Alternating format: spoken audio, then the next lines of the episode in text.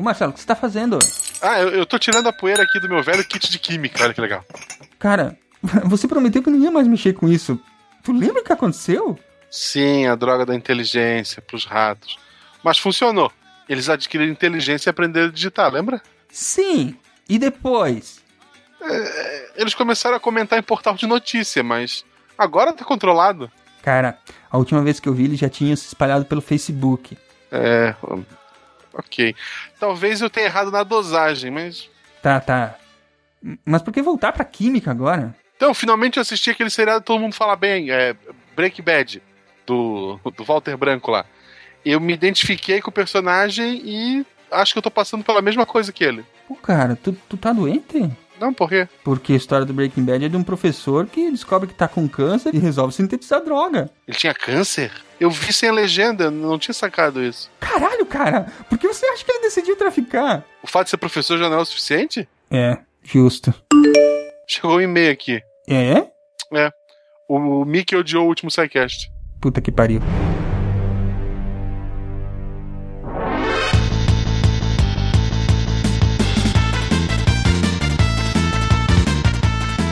Aqui é Silmar de Chapecó, Santa Catarina. E vocês sabem o que, que um carbono disse quando foi preso? Essa é fácil, né?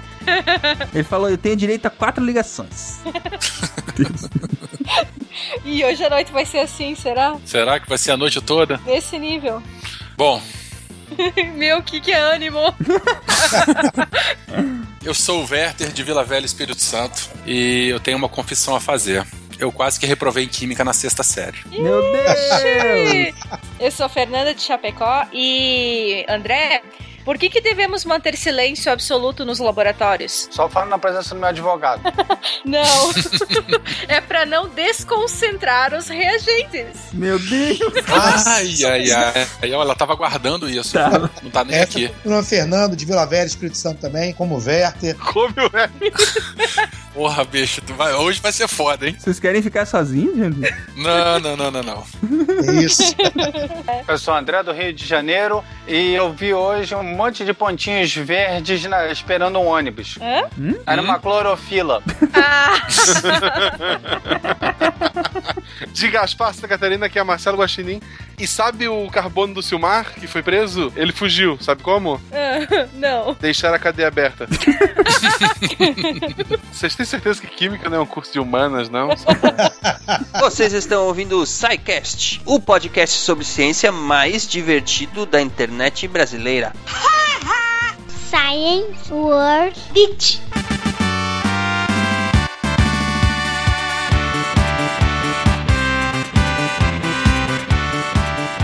Sejam bem-vindos à diretoria, sessão de recadinhos do SciCast, um oferecimento da Seagate, criando espaço para a experiência humana.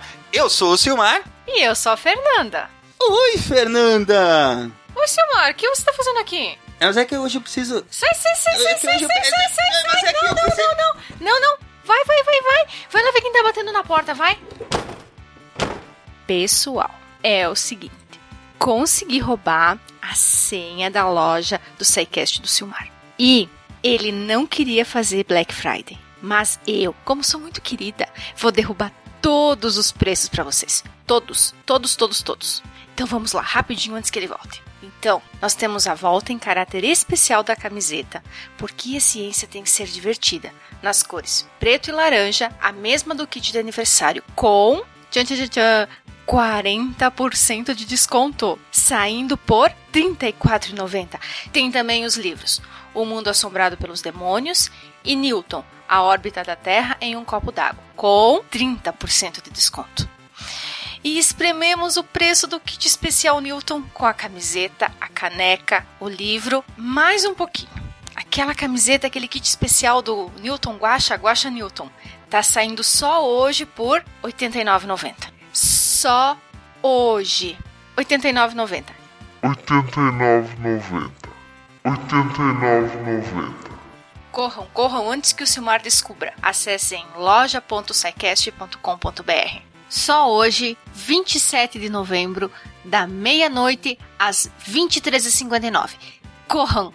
Black Friday SciCast, demolindo os preços para todo mundo poder ter ciência, cultura e diversão nesse final de ano.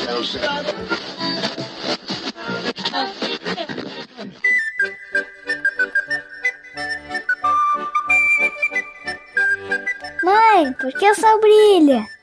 Porque o Sol é formado por algo chamado hidrogênio. Como o Sol é muito grande, ele faz com que esse hidrogênio fique muito espremidinho, até que vire um outro elemento chamado hélio. E isso libera muita, mas muita luz e calor. E por que o mar é verde? Ora, Maria, o mar não é verde, ele é azul.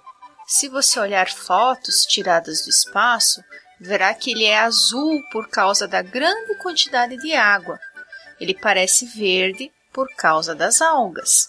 Mas por que as coisas são tão diferentes? Cada coisa no universo tem suas características próprias. A água é transparente, assim como o vidro. Mas à temperatura ambiente, a água é líquida e o vidro é sólido. O aço é sólido, mas não é transparente. Assim como o petróleo, não é transparente, mas é líquido.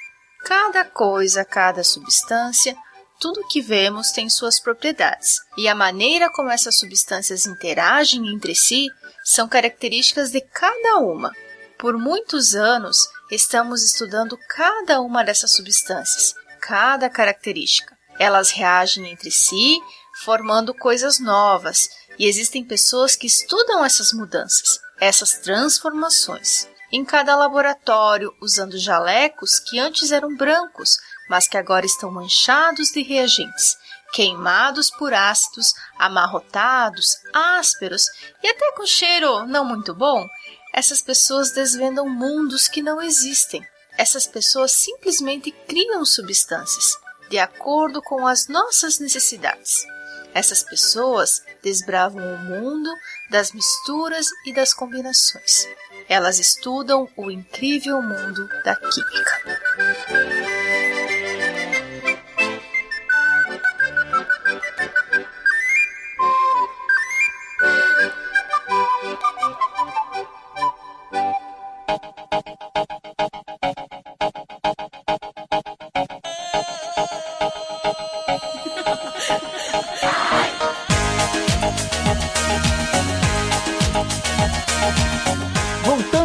Nossas carteiras de sala de aula, a química é um ramo da ciência que estuda as alterações e transformações sofridas pela matéria. Só que falar e especificar a partir de qual momento o ser humano passou a ter consciência da química é muito difícil. Vamos voltar lá aos primórdios da civilização humana, à pré-história, e falar um pouquinho sobre como a química começou, que afinal de contas nós tivemos que ter algum primeiro contato e muito provavelmente foi com o fogo, a primeira ocorrência da natureza em que o homem pré-histórico teve contato com a reação química. Bom, uma reação química é quando simplesmente uma substância se transforma em outra. Uma substância normalmente é formada por, por um ou mais átomos, e essa forma como eles se arranjam e rearranjam vai nos dar substâncias diferentes.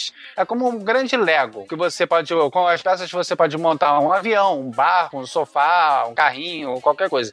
Basta você montar e desmontar. Provavelmente um dos primeiros fenômenos observados pelos nossos antepassados pré-históricos, é, contemporâneos do Marcelo Guaxinim, foi o fogo. Foi provocado por algum fenômeno natural. Provavelmente caiu algum raio em alguma árvore lá e ela pegou fogo. E o que é esse fogo? Quando toda a matéria da árvore, no caso da madeira, começa a entrar em combustão, transformando a energia, gerando luz e calor. Essa luz e calor ajudaram a transformar outras matérias. E o homem, como sempre foi curioso, ele ficou observando e viu o que, é que acontecia. E provavelmente, eu garanto que o primeiro experimento que ele fez foi colocar a mão para ver o que, é que acontecia. ele viu a primeira queimadura de segundo grau. Ele inventou a queimadura. Ele inventou a queimadura. Ele descobriu a queimadura, no caso, né? E quando foi que eles começaram a queimar gente, no caso? Foi logo depois disso, né? Por esporte? Ah, logo depois disso. O fato é que o domínio do fogo, né, ele veio ao longo da história e ajudou o ser humano muito provavelmente não só a sobreviver, mas também a, a evoluir e a se adaptar aos ambientes, né? Muitas coisas como, por exemplo, o cozimento dos alimentos foi um conhecimento adquirido com base nessa, nesse domínio do fogo, a própria produção de ferramentas e de utensílios de cozinha, para por exemplo, para fazer o próprio cozimento da comida, com trabalhando argila através do fogo, foi sendo desenvolvido através do tempo. Não só produzindo, mas também armazenando, né? Sim. Porque com o fogo eles conseguiram dominar a arte de olearia, né? E aí conseguiu produzir também utensílios, é, pra, tanto para o cozimento quanto para o armazenamento de grãos. É, mas isso foi bem mais tarde. No início, a grande diferença foi ter dado condições de sobrevivência básica. Quando você tinha. é, Proteção as, do as frio, pessoas né? morriam de, f- de frio e tal. O, o fogo, ele, a primeira coisa que deu foi energia. Energia térmica que manteve as, manteve as pessoas aquecidas. Até surgir utensílios de cozinha, mesmo que rústicos, como um básico de uma panela, não sei o quê, mas demorou, foi muito tempo. Ne- Nesse, nesse momento, as pessoas espetavam a carne no a carne, o graveto, num graveto e botava lá. Ou seja, a primeira coisa que foi inventada foi um churrasco. Olha só. hein? Muito bom. Os nossos antepassados eram gaúchos, gente. É. É. Bom, o fato é que no fim do Neolítico, né, entre 7000 e 6000 antes de Cristo, o homem já tinha peças de cerâmica produzidas em fornos e aprendeu a fazer muitas outras coisas, como tintas primitivas a partir de carvão e minerais com diferentes colorações, né?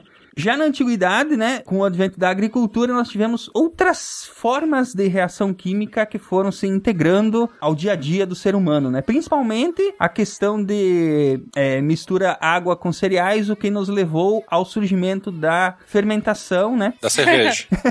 Da fermentação, alguns gostam de dizer que foi quando surgiu o pão, eu gosto de lembrar que foi quando surgiu a cerveja. Saúde. É. Pra mim foi um mingau mesmo, mas tudo bem.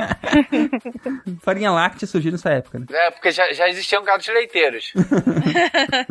Praticamente isso. A fermentação sempre foi conhecida já desde a antiguidade. Não se consegue datar exatamente. O pão ele foi importante porque era fácil de ser produzido e fácil de ser armazenado. E com isso vo- eh, se conseguiu o quê? Você conseguia, mesmo os povos eh, caçadores-coletores, eles conseguiam ir para mais longe. E mesmo os que os sedentários, eles tinham batedores que iam para outros lugares arrumar uma comida, porque ah, ficava sempre à mercê do tempo, da- das condições de clima da região. Sim, mesmo que eles não conseguissem caça, eles ao menos tinham alguma coisa para com a qual subsistir, né? Alguma reserva. E essa reserva energética foi bastante importante, porque apesar de, de termos carne que fornece uma- um grande potencial em termos de proteína, carboidratos fornecem bastante energia. A carne não libera carboidratos, né? Ela libera proteína. Você tem proteína praticamente pura quando você come carne. Mas você não tem energia do carboidrato, né? E aí o pão e os cereais, eles vieram nessa função, né? De liberar o carboidrato e para te dar mais energia. Mesmo porque,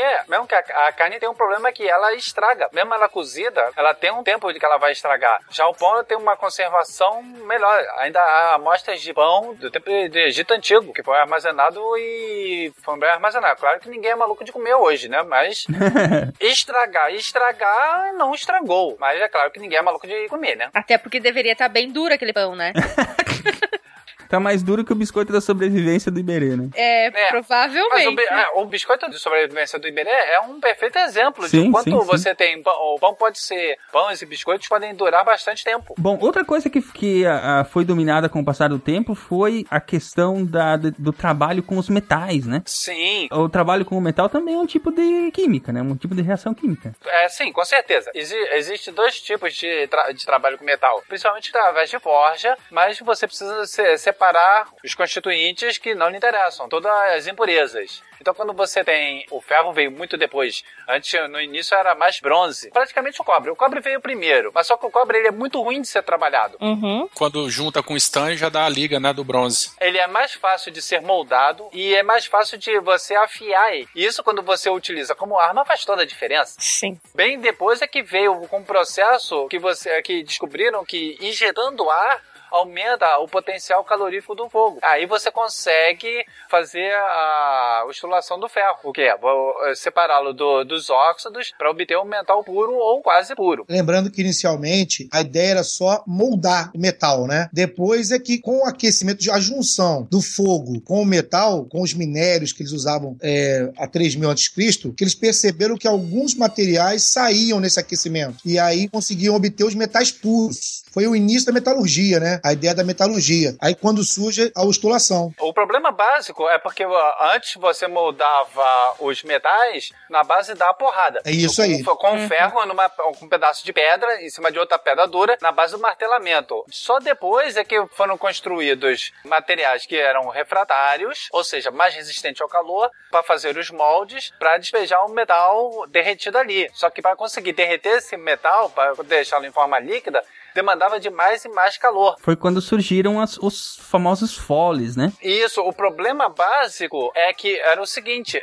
era você ter uma forma de você ter um molde para fazer, para esculpir um molde para deixar o metal ali quente. A argila comum, ela não serve, tem que ser uma argila própria. E outra, ter combustível para isso. Madeira não dá essa quantidade de calor toda. Exatamente. Aí até o momento que, de- que descobriram o carvão mineral e depois o betume. Por isso que você tem um grande desenvolvimento tecnológico em áreas do crescente fértil, onde você tinha petróleo. Sempre o homem usando a ciência para resolver os seus problemas, explorando o ambiente para que ele possa resolver o seu problema. Então aí descobriram o xisto, o betume, para produzir. Sem isso, jamais teriam conseguido produzir metais. O fato é que nessa região toda do Crescente Fértil aí, principalmente o Egito, por exemplo, eles desenvolveram eh, não só a química da metalurgia, como nós vínhamos comentando, com muita coisa prática para o dia a dia, né? Vamos dizer assim, uma química mais doméstica, com o trabalho do ferro, do ouro, da prata, de outros metais. Eles faziam vidro, faziam papiro, extraíam corantes para pinturas, medicamentos, eh, perfumes de plantas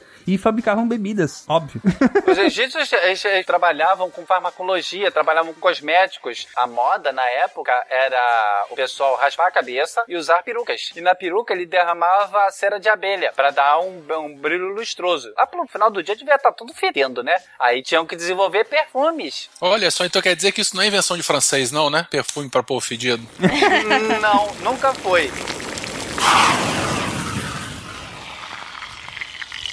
A mumificação é uma coisa bem interessante, a gente não pode deixar de lado, né? Que é essa conservação dos mortos através de produtos, né? Então, a, a mumificação é um processo bem complexo e demorado, né? Então, os sacerdotes, quando a pessoa morria, né? O sacerdote ia lá, fazia todo o embalsa... ó, começava a retirar o, o cérebro da pessoa morta, né? Então, ele colocava um... como se fosse um garfo, um gancho pelas narinas e puxava o cérebro pelas narinas da pessoa. E sim, isso é muito Precisa mesmo nojento. todos esses detalhes? Sim, é tão legal. Injetava álcool e, fa- fazia lá um mingau lá e ia puxando os pedacinhos. É bem legal. Isso, e aí depois ele ainda fazia um corte na, no lado do, do corpo da pessoa pra retirar todas as partes, né? Miúdo. As vísceras, os vasos Os sanguíneos, miúdos. né? Os miúdos, né? Ué, não da é, cara? Mas eles não tiravam o coração, né? O coração eles colocavam de volta. Uma coisa que eu, eu, eu vejo que é interessante é que é, até muito recente, recente não, até muito recentemente em termos de, de tempo da história humana, mas existia essa relação da humanidade com a química, mas era mais no sentido de experimentar e usar daquele resultado que se obtinha de alguma experimentação, mas nunca se procurava muito a, o porquê que aquilo acontecia, né? Tanto que nós tivemos uma, um período bem grande em que a alquimia foi, eh, digamos assim, foi usada para tentar fazer muitas coisas, mas mesmo a alquimia não procurava exatamente saber por que que aquilo estava acontecendo, né? Que aquelas reações aconteciam. O problema disso, básico, é que, no caso dos egípcios babilônios, eles, eles eram, digamos, utilitaristas. Eu, eu estou precisando de algo, então eu vou fazer esse algo. Ele não se preocupava em por quê. Os egípcios não eram tão preocupados quanto ao, ao conceito de ciência como nós temos hoje, de desvendar segredos do mundo e tal. Eles simplesmente iam para a segunda parte da ciência, que é produzir qualidade de vida Aplicação prática dela, né? aplicação prática. Eles eram práticos. No caso dos gregos, você vê que não há nenhuma citação grega. Os gregos não eram práticos, eles eram teóricos. E a química é uma ciência prática. Quando falam pra mim que não, eu estudo química teórica, não, meu amigo, você não estuda química teórica porque química teórica não existe. Você pode dizer estudar física achando que aquilo é química teórica, mas não, você estuda física. A química essencialmente prática. É, é experimentação, é entender como os corpos trabalham. Ela lida com realmente coisas acontecendo. A física trabalha muito com o conceito físico, fora do física newtoniana, que é corpos fazendo crash, ou a, qui- a química trabalha com coisas que fedem e fazem cabum. E tenta entender por que, que está fedendo e fazendo cabum. É o mais perto que a gente chegou de magia, não é? É o mais perto que a gente chegou de magia. Porque o mais parecido com magia em termos de física, você veio com o eletromagnetismo. ou, Uhum. milhares de anos depois. Por isso que havia sempre esse essa coisa mística da química, né? Coisas se transformando, a busca de transformar algo em ouro, transformar é, é, espíritos e essas reações, coisas assim. É a transmutação. É algo que até ó, pode ser visto até de, de um ponto de vista religioso, onde nós estamos sempre mudando. A nossa existência é sempre interna mutação, até que chega um fim nós morremos. O que, que acontece depois? Nós mudamos. Mudamos para o quê? Aí, entre os diversos tipos de mitos, eh, religiões histórias, se, eh, se viramos animais e voamos em direção ao Deus Sol, se, se vamos para um mundo de, de mortos, se vamos virar espíritos iluminados, é, tudo envolve uma transformação. E isso, a química está sempre acompanhando com isso. Ah, quando nós, nós temos os diferentes, os diferentes elementos, as diferentes substâncias que reagem e reagem entre si, como tudo funciona, como eu, eu vejo o, o fósforo, no caso do fósforo, até falando do negócio da alquimia, onde um dos principais alquimistas que começou a sair um pouco desse misticismo e ir para a ciência foi um alquimista chamado Brandt. Brandt ele estava estudando, como a maioria da época, isso em torno do século XVI, século XV, XVI, que ele estava buscando o ouro. Então ele raciocinou o seguinte: o que, que é parecido com o ouro? Algo amarelo. E o que, e o que, que pode ter de amarelo? Qual é a principal força que tem? Que existe? Vida. O que, que, o que, que um ser vivo produz que é amarelo? Xixi. Urina. Então ele começou a coletar urina de, de todos os lugares. Ele, ele ia de porta em porta pedir pro pessoal, já que não existia saneamento básico, tá, gente? É mais ou menos como o interior do Brasil. Ou urina. Ou urina. Olha a piadinha aí. Ah, pior que há quem discuta se, se o termo urina não vem, não vem de, de ouro, mas não. ele, tá- ele começou e começou a destilar urina. Começou a destilar urina. Eu imagino o quanto a esposa dele era uma pessoa bondosa e o amava muito. Uma pessoa muito doce. É, porque ficar você cheirando urina sendo fervida dia após dia após dia, a- a- não devia de ser nada fácil. É tipo viver sempre no carnaval. Andar no calçadão após o carnaval, né? Isso, isso.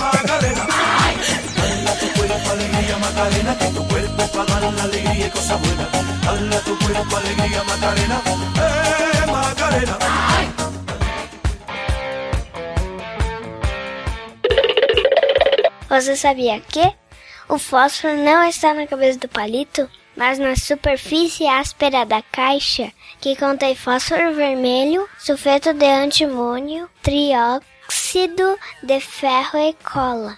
O palito contém o cloreto de potássio e não pólvora, como muitas pessoas pensam. Eu sou a Maria e esse é o maravilhoso mundo em que você vive.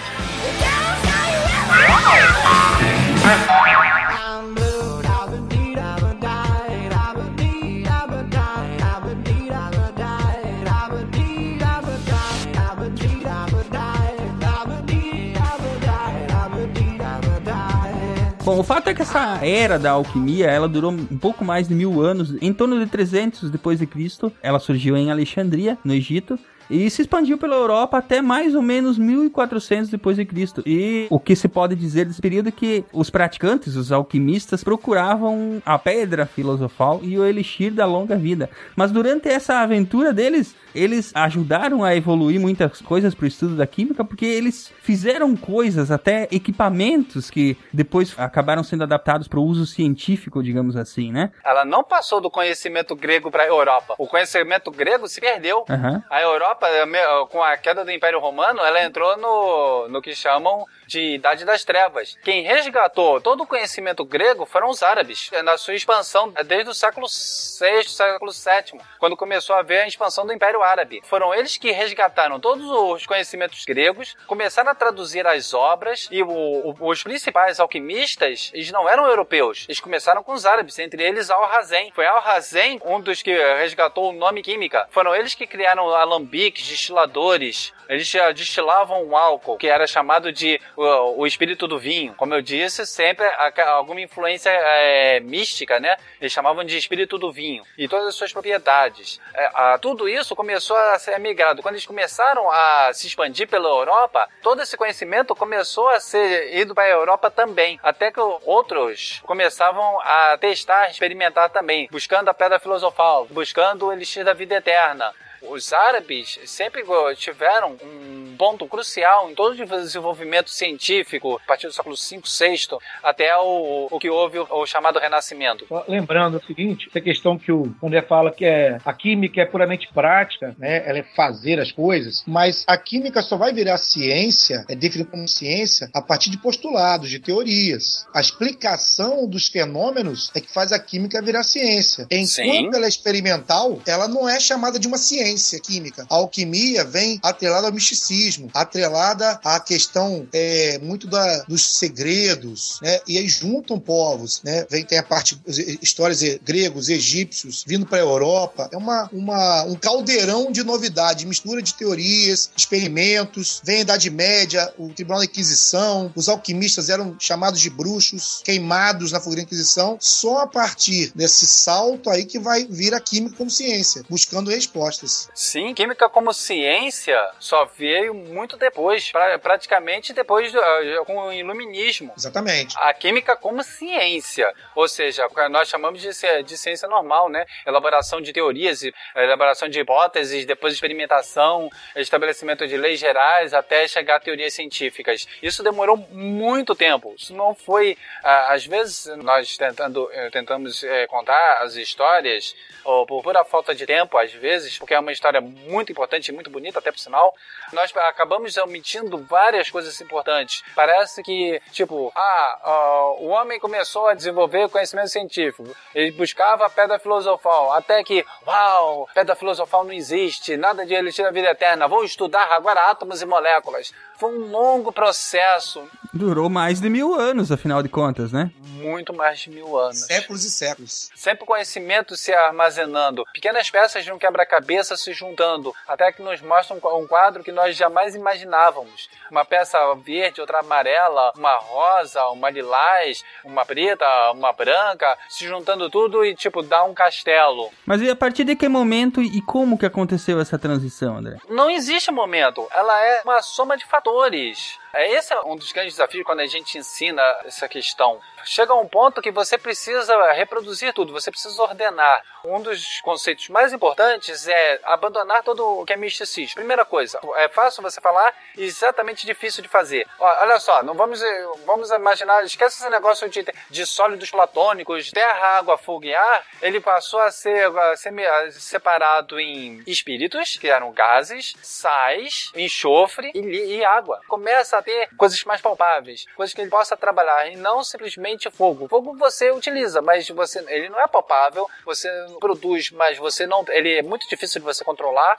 Quando você trabalha com elementos, com subst... aí veio o conceito de elementos, entidades básicas, ou como eu costumo dizer, a pequena peça do Lego, que ele vai começar a se montar. E é ali que ele começou -se a trabalhar com isso. É entender como eu vou utilizar o, o metais para eu dar o que eu tiver. E obviamente obter o ouro. Mas aí já é, depois isso foi abandonado. Um dos primeiros a criar a, a formalização de todos esses princípios, de todas essas ideias, foi Robert Boyle. Em 1650. 1650.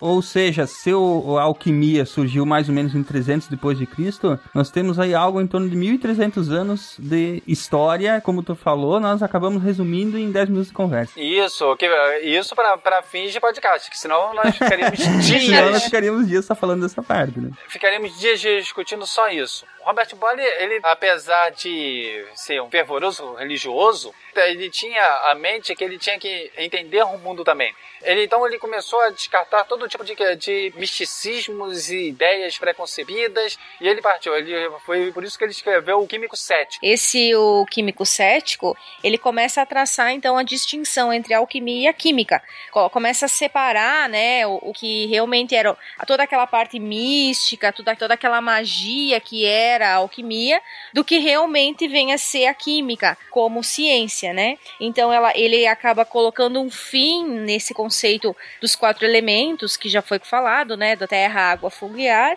e começa então a se discutir a questão da química, acho que os, os primeiras discussões da química como, então, ciência, né? Não consegui não pensar em ti, André, quando eu li o nome do livro que ele publicou. Eu tenho, eu tenho versão digital dele, é excelente. O, o Químico Cético. O engraçado é que falam tanto de ceticismo ligado ao ateísmo, sendo que ele era tão fervoroso religioso que parte da fortuna dele era para combater o ateísmo. Nossa!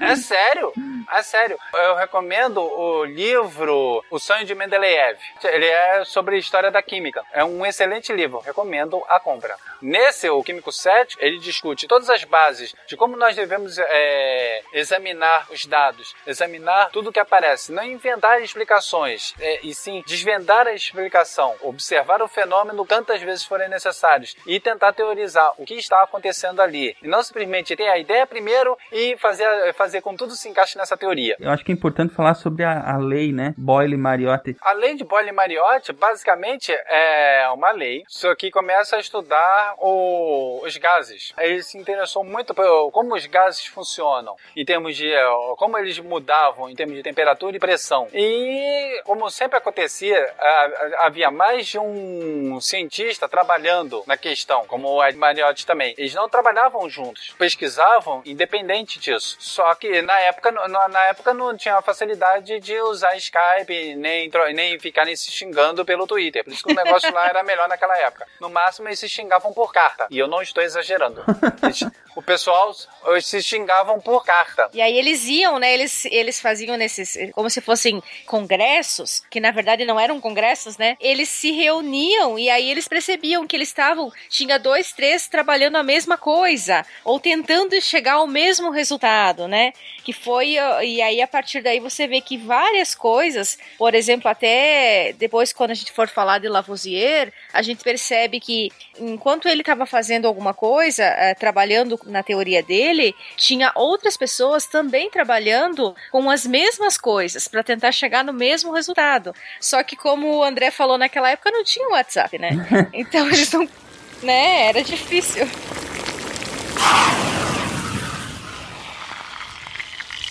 Em 1774, uma pessoa chamada Jeff Priestley, ele meio que isolou o oxigênio, né? Até interessante que Priestley não era cientista, ele era curioso. Isso, aham. Ele era curioso. Não é, ele não fazia eh, pesquisa. Ele, tipo, pô, é legal. Ele começou a estudar gás carbônico em cervejarias. Então ele observava lá nos tanques de fermentação que produziam um gás e ele começou a brincar com aquele gás. E eh, ele botava uma chama e a chama apagava. Ele coletou um pouco daquilo e colocou um rato dentro. O rato morria asfixiado. Ele começou a estudar aquilo. Teve uma vez que ele tentou examinar o que, que acontecia quando o gás carbônico agia sobre éter. Ele deixou um pote de éter cair dentro da cerveja, os cervejeiros expulsaram ele à base de pontapés. É eu também né? expulsaria. Justo, Estragar a cerveja também eu expulsaria. É. Essas experiências com os gases, né, que o Priestley fez, é, acabaram levando ele a Paris, onde ele conheceu o Lavoisier. É, ele era professor particular de um dos ricaços da época. Foi o primeiro professor particular do mundo.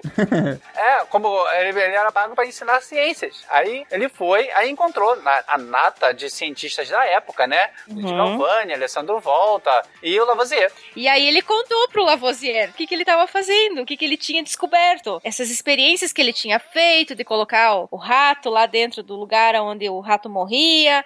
Até mesmo essa experiência que ele conseguiu isolar um gás incolor e que depois ele conseguia, através do lado do aquecimento do óxido de mercúrio. E aí ele contou tudo isso pro Lavoisier. Aí o Lavoisier criou aquela máxima do mundo acadêmico, que é nada se cria, tudo se copia?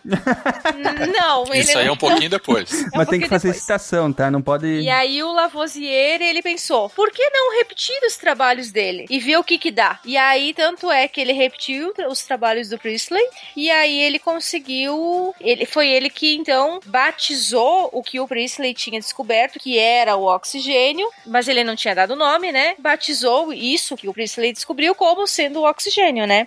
E o oxigênio, o significado de oxigênio do grego é fazedor de ácido, né? E aí considera-se essa a primeira grande descoberta da química, né? Lavoisier, ele não era um cientista aceito, renomado nessa, no século XVIII, quando ele vai se encontrar com Walter Galvani. Lavoisier é coletor de impostos da coroa francesa. A história dele é fascinante. E trágica, né, também. E trágica. É, ele casa com uma ricaça, né, Aham. tem uma grande herança lá da, da esposa dele, investe o dinheiro dele de salário da coroa francesa e da esposa em grandes balanças, com bons pesos, em grandes é, lupas, para ele conseguir aquecer materiais e fazer seus experimentos. Ele faz vários experimentos, tem vários tratados, coisas escritas, leva à Re- Academia Real Francesa e não é aceito inicialmente. Depois desse encontro com Priestley, que ele faz experimentos com, com oxigênio, que na época existia a teoria do flogisto, Uhum. né? Porque os quatro elementos viram cinco, que é o misticismo volta à tona com o flogisto, que era algo é, desenvolvido por Becker e por Stahl. E aí Lavoisier consegue refutar a teoria do flogisto, criando uma teoria que passou a ser aceita nessa segunda metade do século XVIII. O Lavoisier, ele bateu muita cabeça. Ele praticamente entrou pela janela na academia, ah, na academia Francesa de Ciências. Ele entrou pela janela, porque a família dele não era pobre e a família da, da mulher dele era mais rica ainda. Mais rica ainda. Era da chamada Ferme Generale, que ela é, coletava, ela antecipava a coleta de impostos e repassava pra depois para a coroa francesa. Ou seja, tudo que eles cobrassem a mais era deles. Imagina um, um profissional desse hoje na sua casa, coletando seu imposto. é, praticamente ele inventou o Brasil. É, eu ia dizer isso, né? Eu ia dizer Então, isso. O, inte- o interessante disso é que quando ele era da academia francesa, encontraram um um- um uma determinada rocha esquisita que caiu do céu. E ele olhou para aquilo, examinou e disse que aquilo não tinha nenhum valor científico, aquilo não servia para nada. E daquele pedaço conseguiram, alguém guardou um pedaço e simplesmente ia jogando fora um meteorito. Aerolito. É, do, do jeito que era grande, era um aerolote. o grande ponto que eu acho que tem que ser salientado, porque há, há- há uma discussão de por que, que Lavoisier foi denominado o pai da química e não Priestley. Porque Priestley era um sonhador e ele fazia as coisas porque, tipo, caraca, é legal. Não que isso seja errado, mas, tipo, é legal. Ele nunca tentou formalizar o seu conhecimento. Ele chamou simplesmente o gás carbônico de ar desflogisticado. E, tipo, é só isso. Só isso. E o Lavoisier que tentou. Ele tentou, ele reproduziu o, o experimento para produzir oxigênio, fez os testes e ele fez o contrário. Ele fez o que, que eu posso é, reagir com oxigênio. Então ele começou a estudar o que? Os princípios de oxidação e combustão. Ele fez um trabalho bem mais completo. Esse trabalho dele ele foi compilado no tomo, né? Tratado Elementar da Química, lançado em 1789. Que foi escrito pela mulher dele. Porque ele foi escrito em inglês, ele não falava nenhum idioma além, de francês. A mulher dele foi a, a- a Ma- Madame Lavoisier, foi uma da- das grandes, uma das maiores importantes figuras da, da época, porque ela que deu todo o apoio. Era companheira dele, não só porque era casada com ele, mas era uma companheira de trabalho. Era uma laboratorista tão precisa quanto ele. Ela tomava as notas, ela que desenhava os diagramas. Não existia máquina fotográfica não, tá, gente? Ela que desenhava na mão. Ela é mais uma dessas figuras ignoradas praticamente pela história, né? Eu acho que falta pouca divulgação, porque ah, todo o pessoal do ramo científico da química tem profundo respeito por ela, tanto respeito quanto diria como Madame Curie. Sem todo o esforço do trabalho dela e participação dela, ele jamais teria sido o que era. Acho que foram dois grandes gênios da ciência, um sendo mais genial do que o outro em, em em suas áreas. E no final, depois, quando ele perde a cabeça por causa da revolução, e nota, ele não foi preso por causa da imposto, foi porque aumentaram o, o imposto sobre o tabaco. Aumentou o fumo, vamos cortar a cabeça desse pessoal. é, ela depois se casa com outro cientista. Já que o primeiro tinha perdido a cabeça, ela foi procurar outro. É. Mas interessante que, que o Lavoisier, ele também começa a... Ele que introduz a questão da balança, né? De pesar as coisas nos experimentos. E é a partir desse momento que ele começa a pesar as coisas, ele consegue saber se ocorrem ou não transformações químicas naquilo que ele está trabalhando. Tanto é que, né, ele consegue postular uma das mais famosas leis da química, né? Que é aquela que diz que na natureza nada se cria, nada se perde, tudo se transforma. E essa é a famosa lei da conservação das massas. Isso, a lei da conservação das massas, né? Então ele diz que num sistema fechado, a massa, ela sempre permanece constante. Então, as reações químicas acontecem, mas a massa ela simplesmente se desloca entre os elementos que você tem nessa reação química, né? Você não perde, você só transforma a massa. Todo o conceito que nós aprendemos a medir,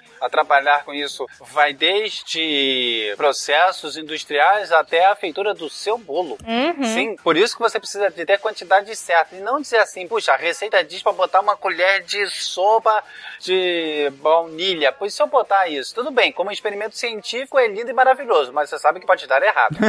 mas se não fosse essas experimentações, não teríamos ciência. Ah, Falando em experimentação, inclusive tem umas frases que eu acho que é muito bonita e inspiradora, que é dele, né? Eu tentei chegar à verdade ligando somente os fatos, para suprimir o quanto possível o uso do raciocínio, que geralmente é um instrumento não confiável que nos engana. Eu tenho por objetivo seguir o quanto possível a tocha da observação e da experimentação. Quer dizer, ele tá é, postulando algo aí que seria muito útil para a ciência, né? Que é ater-se aos fatos, ao que os experimentos e a observação mostram, né? Interessante que a partir dos trabalhos, então, do Priestley e do, do Lavoisier, a gente tem todo o, o esquema conceitual, né, no qual os trabalhos acadêmicos, eles começam a tomar forma lá no século XIX, né? Então, todos os trabalhos acadêmicos, eles são baseados nessas, nessas premissas, tanto do Priestley como do Lavoisier, né?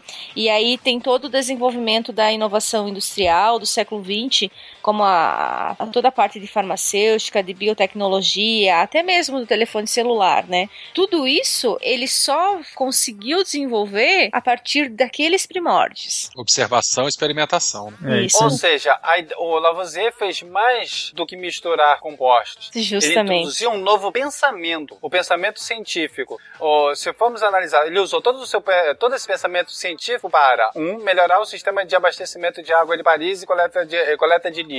Dois, sistema de segurança e iluminação. Três, pólvora. E para, para um país que, que vivia em guerra, isso era muito importante levou até isso ao pensamento de como trabalhar em termos de administração pública. Ele fez, fez bastante coisa, mas ele tinha amigos que não eram tão legais assim. Esse foi o problema dele. Acho que a gente pode dizer que eles não eram tão legais assim. E ele não quis fugir. O interessante é que ele pôde fugir e não quis, porque ele achou que o lugar dele era ficar em Paris. Ou seja, é, são cientistas que volta e meia ah, são muito inteligentes em um determinado ramo, mas são idiotas em outro.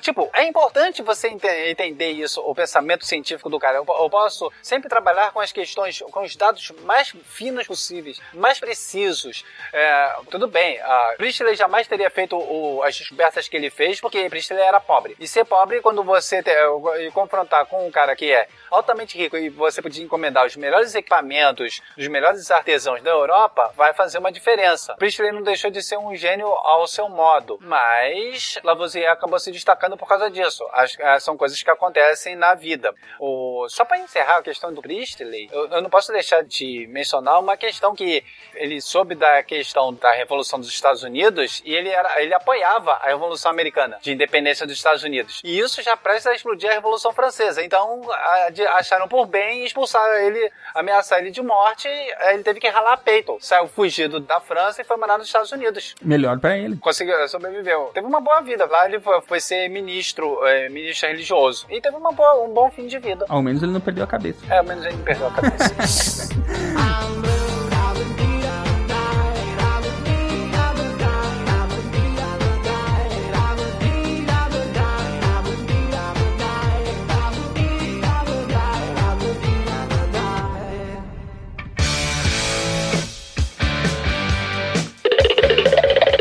Você sabia que se você colocar dois recipientes com quantidades iguais de água no congelador, sendo um com água quente e outro com água fria, o que contém água quente congelará primeiro? Esse fenômeno se chama paradoxo de Mpemba. E foi descoberto na Tanzânia em 1969. Eu sou a Maria e esse é o maravilhoso mundo em que você vive.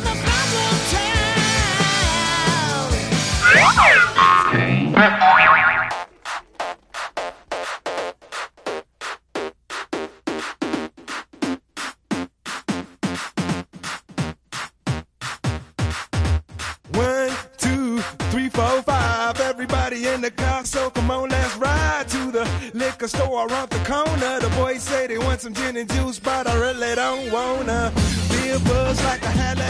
Durante a evolução da química como ciência, você tem descobertas principais, fatos que chamam a atenção. E eu acho que o próximo que a gente pode relatar aqui é a questão da teoria de que os átomos formam moléculas. Então, lá por volta de 1800, o Gay Lussac, eu acho que é assim que se fala, não sei. Gay Lussac. É Joseph Louis Gay-Lussac, é isso? Isso. Ele começa então a demonstrar que sob pressão constante o volume de um gás perfeito varia na razão direta da temperatura, né? E aí ele começa a criar leis e, e teorias para trabalhar com gases. O Boyle, que a gente já comentou dele lá em 1650, ele já fazia menção sobre gases, né?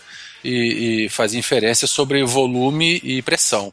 E aí agora, né, 150 anos depois, o Gay Lussac, ele já coloca a temperatura aí nessa equação. Isso é a diferença é exatamente essa, né? que quando Boyle estuda os gases, ele trabalha com temperatura constante, né? a chamada isotérmica, pressão e volume. E agora Gay-Lussac, Charles né? e depois Avogadro vão trabalhar a temperatura como variável e vão começar a pensar na possibilidade da junção dos átomos criando as moléculas. É interessante que essa virada de século, século 18, 19, a ciência química ela floresce, né? É por isso que primeiro falava-se que Boyle era o pai da química, depois vem Lavoisier, que a partir de Lavoisier, esse início do século XIX, você tem a química florescendo, a separando em química orgânica depois. Depois que o Lussac ele, ele começa com essas experiências e, e ele começa a fazer, a colocar temperatura no meio dessas reações químicas, nós só vamos ter posterior a isso, e bem posterior a isso, o trabalho do Avogadro, que aí ele demonstra que esses resultados se conciliam com estudos que ele também estava fazendo, né?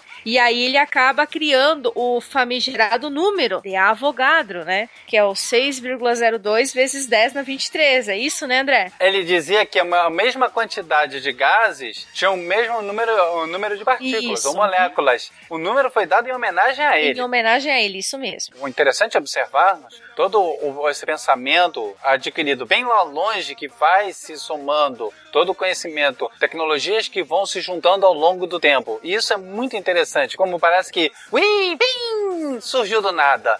Não, como já falamos antes, esse, todo esse movimento, todas essas descobertas vão se somando. Isso, nesse, nesse ínter, tinha advogado, Torricelli trabalhando com pressão atmosférica, Blaise Pascal, trabalhando em outros ramos que foram se amalgamando, foram se juntando, até dar todo esse, esse estudo dos gases. Bom, nessa mesma época também teve uma outra descoberta interessante, importante, um trabalho importante do Humphrey Davy, né, sobre a eletricidade e o papel que ela tem na transformação das substâncias químicas, né? Eu, quando vi o Cosmos, com o Neil deGrasse Tyson, pareceu uma vontade dele a forma como ele retratou Dave, eh, assim como foi o Robert Hooke. O Robert Hooke ele retratou como vilão do Scooby-Doo. Ficou muito, muito caricato aquilo, né? Horrível. É um- Eu acho um desrespeito com um cara que simplesmente inventou o microscópio, descobriu a célula e criou a lei das molas. Tipo, eu- foi- desrespeitoso com, com um cientista tão importante como ele. É, eu não lembro quem foi que falou, porque o Tyson, ele é tipo Newton's Beach, né? É, é, aquele, é, Newton, aquele sociopata. no caso, Dave, tudo bem, tudo bem. Dave, ele, so- ele sofria com um certo probleminha de ego de achar que ele era o máximo. Mas quando você começa a utilizar uma coisa extremamente nova em termos de pesquisa científica, que era a corrente elétrica, para produzir coisas novas, para introduzir a eletroquímica, que é não só produzir corrente elétrica através de reações químicas, mas produzir reações químicas com corrente elétrica, você tem que parar e ver que o cara conseguiu isolar uma série de elementos que jamais teriam sido conseguidos por vias químicas normais, como o potássio, sódio e, to- e todos os outros elementos que só, só conseguiam ser é, extraídos através de corrente elétrica. E nota, sem nenhum tipo, a- a- artigo de segurança. Ele lá com o terninho dele, esquentando solução de cloreto de potássio ou coisa de sódio a, va- a várias centenas de graus, formando uma mistura extremamente cáustica, muito aquecida, que ele quase ficou cego por causa disso. É interessante porque o- os experimentos do Dave, ele tá usando uma coisa aí, que é a bateria que foi é, desenvolvida lá pelo Volta, né? Por volta, é, aprimorada de fato, mas todo o conceito baseado em volta. Metais e soluções salinas produzindo corrente elétrica. Nos porões da Royal Society, mas era um, um porão imenso formado por várias baterias, com vapores ácidos, com todo mundo lá passando mal. Alguns técnicos lá, os estagiários lá, alguns morreram trabalhando ali embaixo, que foram primordiais para produzir conhecimento. É uma pena não, mencionar- não mencioná-los nome- nomear to- todos aqueles profissionais que alguns até se acidentaram ou morreram, mas foram cruciais também, não só para o cientista, mas o cara que monta o experimento também é muito importante. Inclusive, um assistente de Dave foi Faraday. Faraday era assistente de Dave, Michael Faraday. Exatamente. Depois ficou mais famoso que Dave. Né? Não, o, mais, o mais legal de Faraday é quando ele foi lá pedir, ele pegou, ele, ele ia nas, nas palestras, tomou nota, usou seu- seus conhecimentos de encadernador, que era a profissão dele, encadernou, botou outras informações que, de livros que ele lia, né? E deu de presente pra Humphrey Davy pedindo um emprego. Aí o cara disse assim: Olha, tudo bem, mas ó, não larga seu atual emprego não, porque pesquisa científica não dá muito dinheiro. Ah, Isso aparece no, no em Cosmos, inclusive, muito bem. E esse é o tipo de conselho que ainda é válido até hoje. É bem atual, é bem atual. Bem atual. Pode vir aqui me ajudar, mas não larga a tua profissão, não, cara. Aí ele conseguiu ele, fazer os experimentozinhos dele e acabou ah, trabalhando não só na química, mas ele se destacou mais na física, na, na parte de motores elétricos e tudo. O grande problema dele é que ele não tinha é, fundamentação matemática, ele era um experimentalista. Quem acabou formulando toda a parte experimental que ele fez e documentou, né? Quem acabou transcrevendo tudo para linguagem científica, por assim dizer, né? linguagem matemática, foi o Maxwell. Lá pelas tantas, Faraday começou a ser desdenhado, chincalhado, porque ele não sabia matemática. Sim, tanto que nas biografias, sempre que se fala de Faraday, se fala de Maxwell, e sempre que se fala de Maxwell, se fala de Faraday. É Tem até verdade. um livro da coleção Imortais da Ciência, é do professor Frederico Firmo de Souza Cruz, que se chama Faraday e Maxwell, Luz sobre os Campos, que é muito legal, muito interessante. Essa coleção é muito boa. Porque Maxwell não era um experimentalista. É, ele era um matemático. né? Ele era matemático. A junção do teórico e o prático. Eu não consigo ver de, de forma como meio semelhante com Galileu e, e Kepler. Galileu era extremamente experimentalista e observacional, mas Kepler foi um grande gênio da matemática. Ele deduziu todas as três leis de Kepler com uma matemática que hoje nós aprendemos no ensino fundamental. Tudo bem que demorou 30 anos, mas pô, ninguém hoje consegue. Eu não consigo, mas eu não sou Kepler.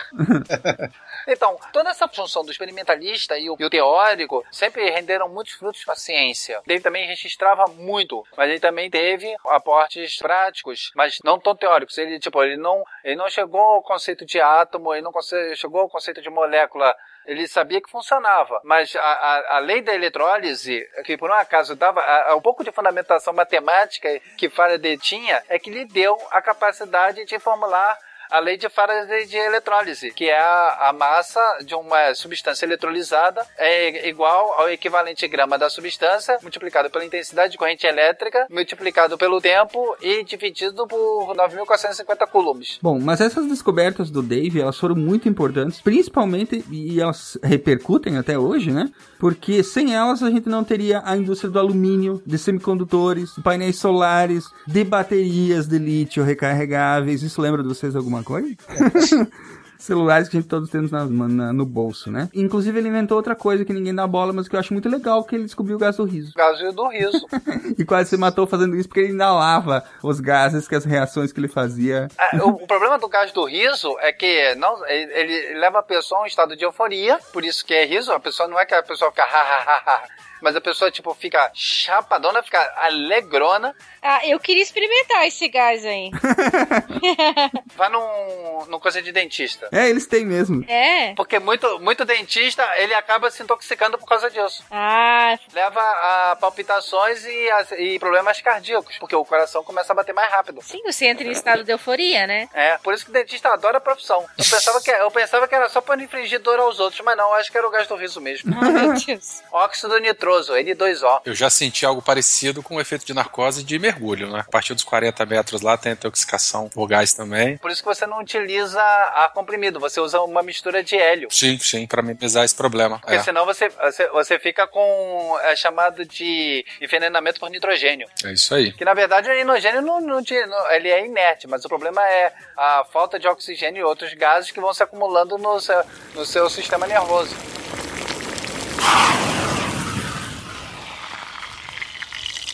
Como é que nós avançamos então? Podemos ir para uma data 1808, cha- falando sobre Dalton e Proust, a teoria atômica e a estequiometria. Que vem a ser isso, Fernanda? É, a estequiometria, na verdade, é uma herança evoluída dos primórdios lá do Lavoisier, né? Então, que ele, ele introduziu a questão de pesar as coisas e a estequiometria, ela vem, então, agora fazer esse, esse aprofundamento.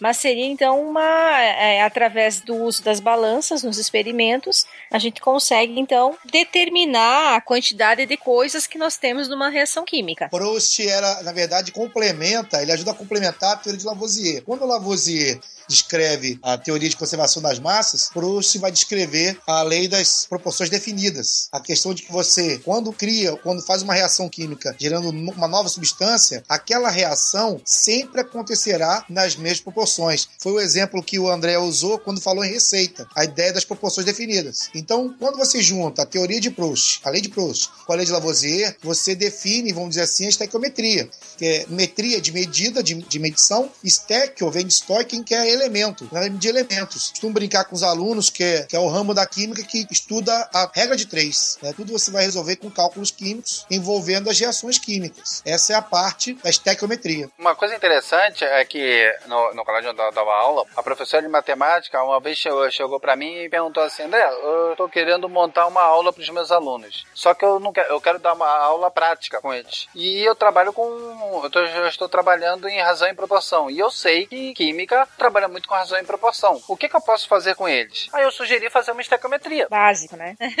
É razão e proporção pura. Sim. Então, o que, eu- o que eu falei, ó, a gente faz, mas você sabe que eu, eu posso fazer aqui no laboratório, mas vai dar um erro absurdo. Mas assim, não, se tiver um erro, melhor, porque aí eu- é mais coisa para eu trabalhar com eles. É bastante interessante quando você pode ensinar química com outras ciências, certo? Você pode, você não precisa ficar preso a um determinado conteúdo, porque é química, porque é física, matemática, história, geografia. Você pode trabalhar com os conteúdos de, de forma entrelaçada. É, seria muito bonito, é um negócio chamado interdisciplinaridade se existisse. Normalmente não é assim que funciona no, no mundo educacional, né? Verdade. Mundo real, né? Para vocês entenderem melhor o que, que significa essas proporções definidas, proporções múltiplas, pensem no seguinte: vocês querem fazer um bolo, vocês vão fazer um pudim de leite. Opa. Para usar um, um pudim de leite, vocês vão utilizar, atenção crianças, também nota, uma medida de leite condensado, a mesma medida de leite comum e três ovos. Vocês podem usar até dois ovos, depende de cada um. Mas se vocês quiserem fazer o dobro de pudim de leite, então vocês vão ter que utilizar duas latas de leite condensado, duas latas de leite comum e seis ovos.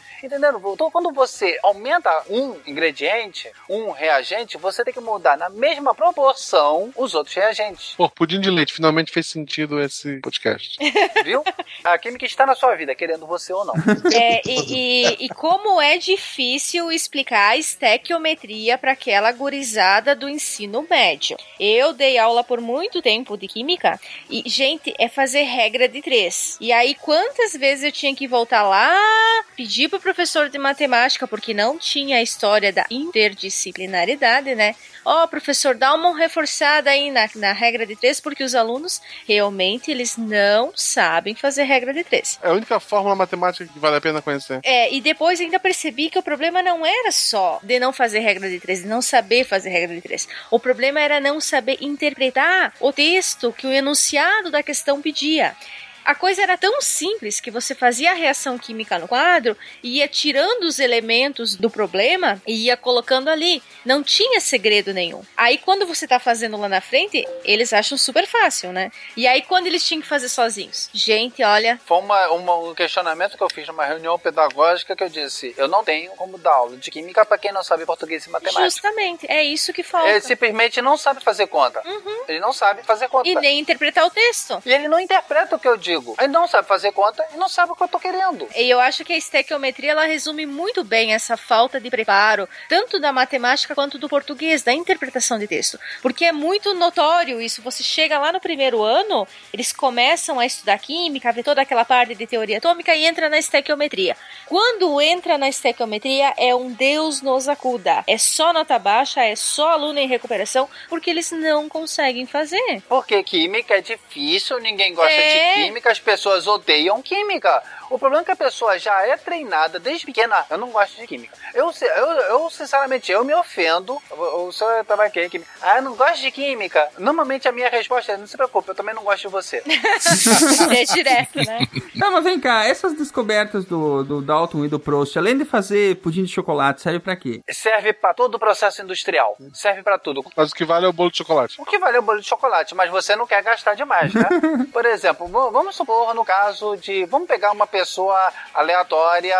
Vamos pegar a Beta. Opa, olha só. Vamos pegar. A, a Beta vai, vai dimensionar o quanto ela vai fazer de bolo em casa, quanto ela vai fazer de comida em casa. Certo. De bolo de, de almoço. Ela vai preparar o almoço. Então ela sabe que em casa ela vai gastar um quilo de arroz, um quilo de fe... meio quilo de feijão e batata, carne, etc. Se chega mais pessoas em casa, ela vai ter que dimensionar isso para mais pessoas, ok? Ela vai ter que usar todo o seu conhecimento científico e tecnológico para produzir mais comida. Mas ela não pode produzir demais, porque senão ela vai jogar comida fora. Vai ter desperdício de material. Ela não vai ter como armazenar e estocar isso. Mesma coisa, ela não pode gastar demais. Ela sabe que o quanto ela vai gastar de tempero para fazer o arrozinho mágico dela. Se ela botar sal demais, o arroz vai ficar salgado. Se botar sal de menos, ele vai ficar insosso. Então, ela- se ela botar sal demais, ela vai perder material. Ela vai jogar aquele arroz todo fora. Marcelo vai ficar, vai ficar com uma cara triste. Sim. Vai ficar bicudo lá, chorando no cantinho. E ela vai ter que fazer o, o almoço de novo. Vai atrasar ainda mais o almoço, ok? Isso pode dar uma briga de casal, isso é sério. Agora, imagina, extrapolem isso para uma indústria de aço, uma indústria de bens de consumo, uma, uma indústria química produzindo corantes, produzindo ligas metálicas, produzindo medicamentos. Imagine uma partida de medicamentos sendo jogados fora porque erraram a dosagem. Por isso que os controles de qualidade, cada processo, o controle de qualidade vai medindo se tá- está tudo dentro dos padrões, está tudo dentro das concentrações. Isso é a estequiometria que fala. Exatamente, e, isso, e era isso que me deu muito dinheiro quando eu trabalhei com isso. Eu analisava a produção, que eu tinha que ver se estava tudo certo dentro das produções. Uma vez eu trabalhando, tinha soda cáustica demais. Eu trabalhava numa indústria de material de limpeza, tinha soda cáustica demais. E eu fui lá falar com o técnico. A, a gente tinha os mais caros equipamentos e tínhamos o Jordani, que era o nosso chefe de produção, que não entendia muito de ciência. Ele entendia de mexer as coisas. Ele era muito bom no que fazia. Só que ele não tinha muita preocupação da quantidade. A gente que tinha. Aí eu mostrei pro meu chefe o quanto tinha de soda cáustica mais. E, tipo, era muito mais. Meu, o meu chefe, que era o químico responsável, quase matou o Jordânio, quase matou toda a produção, porque dizendo que o, o CRQ ia caçar a cabeça dele se ele deixasse aquilo passar. Então isso é importante. Foi, foi aquele detergente todo pro ralo. Você perde dinheiro. A empresa, ela, ela tem custos, então ela tem que arcar com aqueles custos. Então ela vai ter que fazer toda a produção. Isso, ou seja, atrasa a produção, você teve gasto e isso vai refletir no andamento da própria empresa. Ela passa a ter prejuízo e fecha as portas, demitindo todo mundo, o que gera desemprego. Então, o estudo fino de como as coisas são produzidas e quais as quantidades são importantes. E quando nós refinamos isso, nós conseguimos produtos a um preço mais barato. Antigamente, por exemplo, um, uma- um monitor LCD. Um monitor LCD ah, no início do ano 2000 custava de 13 polegadas, gente. Nada muito chique. Com, quase com, com um metro de espessura. Não, sem exagero, tá? tá. Um- Mas bem, ma- com uma espessura bem maior do que nós temos hoje, custava em torno de 2.500 reais. Hoje, nós compramos, por qualquer 300 reais, nós compramos um de, de 19 polegadas, um- mais ou menos um preço médio. Ou seja, quando nós refinamos a, a tecnologia de produção, nós refinamos todo o processo, nós temos produtos mais baratos. Isso vale para medicamentos também. O medicamento no início ele é bem mais caro porque você está desenvolvendo a tecnologia para produzi-lo. Você tem perdas e você tem que ver qual o material de melhor produção que dá o maior rendimento. Por isso que o, o estudo de rendimento, quanto menor o rendimento, melhor a produção, você vai ter mais produto no mercado gastando menos, então você pode baixar o seu preço. Tudo bem que isso no mundo perfeito, né? Nem sempre é assim que acontece. E aí é preciso ter é, supervisão de órgãos é, regulamentadores, senão a pessoa cobra uma aspirina a 10 mil reais. Tá vendo, crianças? Se vocês quiserem ficar ricos, aprendam estequiometria. Falar de coisa gostosa, deixa chocolate ao leite, tem que acertar a proporção de açúcar, da massa de cacau, né, do leite. Pra não errar, joga o amendoim, gente. Joga o amendoinzinho. Não estrague o meu chocolate colocando essas coisas nele. Chocolate é só chocolate. É, é, é só o quê? Cacau agora? 70% de cacau? Não, na verdade eu prefiro só aquele chocolate branco que é pura gordura, só. É, aquilo não é chocolate, né? E todo chocolate é qu- praticamente gordura. O chocolate, esse chocolate diet, ele é diet porque ele não tem açúcar, tá, gente? Chocolate diet foi feito para diabético, não para você fazer dieta. Então deixem de ser idiotas e parem de ficar se enchendo de chocolate diet achando que vão emagrecer. Os produtos diet, eles não têm açúcar. É. Os produtos light, eles são light em um determinado componente, que pode ou não ser açúcar. Na dúvida, se for gostoso, engorda.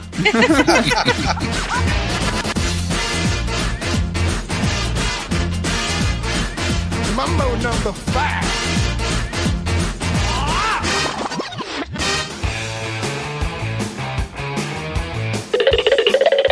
Você sabia que a gravação dos números nos vidros dos carros é feita utilizando C ácido fluorídrico, único entre os ácidos que tem a propriedade de atacar o vidro.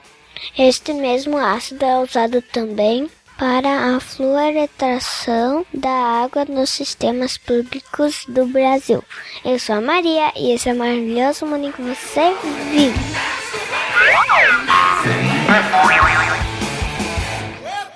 Un, dos, tres, un pasito para adelante, María. Un, dos, tres, un pasito para atrás. Un, dos, tres, un pasito para adelante, María. Un, dos, tres, un pasito para atrás.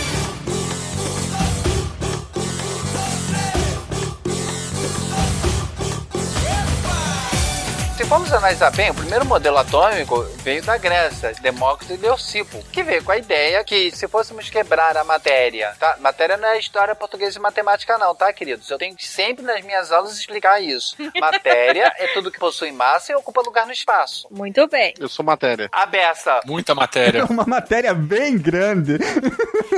e fofa. Quando fala, a ideia é que, bom, eu pego um pedaço de mármore, se eu quebro ele e continuo quebrando, tem que chegar a um princípio, a um modo em que eu não consiga quebrar mais. E aí eu chamo de átomo, do grego não divisível, átomos. Bom, o da, isso, mas isso, tipo, deixaram isso pro, pro lado, ninguém deu uma, uma importância pra isso. Dalton ficou pensando, por que que as coisas acontecem? O conceito de elemento químico já existia. Os elementos se juntam formando moléculas, formando substâncias. Mas deve ter algo nessa substância. O que são? Então ele idealizou que algo se chamava átomo, que eram pequenas esferas indivisíveis. Pela ideia de Dalton, era isso. Toda a base era que eu tivesse pequeníssimas esferas não divisíveis. Sólidas, né? Sólidas. Sólidas, maciças, em que você poderia bater e não ia se dividir. Isso, e ele considerou isso como a, menor parte da matéria, né? A partir daquele momento você não conseguiria mais dividir a matéria em nenhuma forma possível, né? Hoje nós poderíamos dizer, porque hoje nós provamos que nós conseguimos fracionar esse átomo em prótons, nêutrons, elétrons,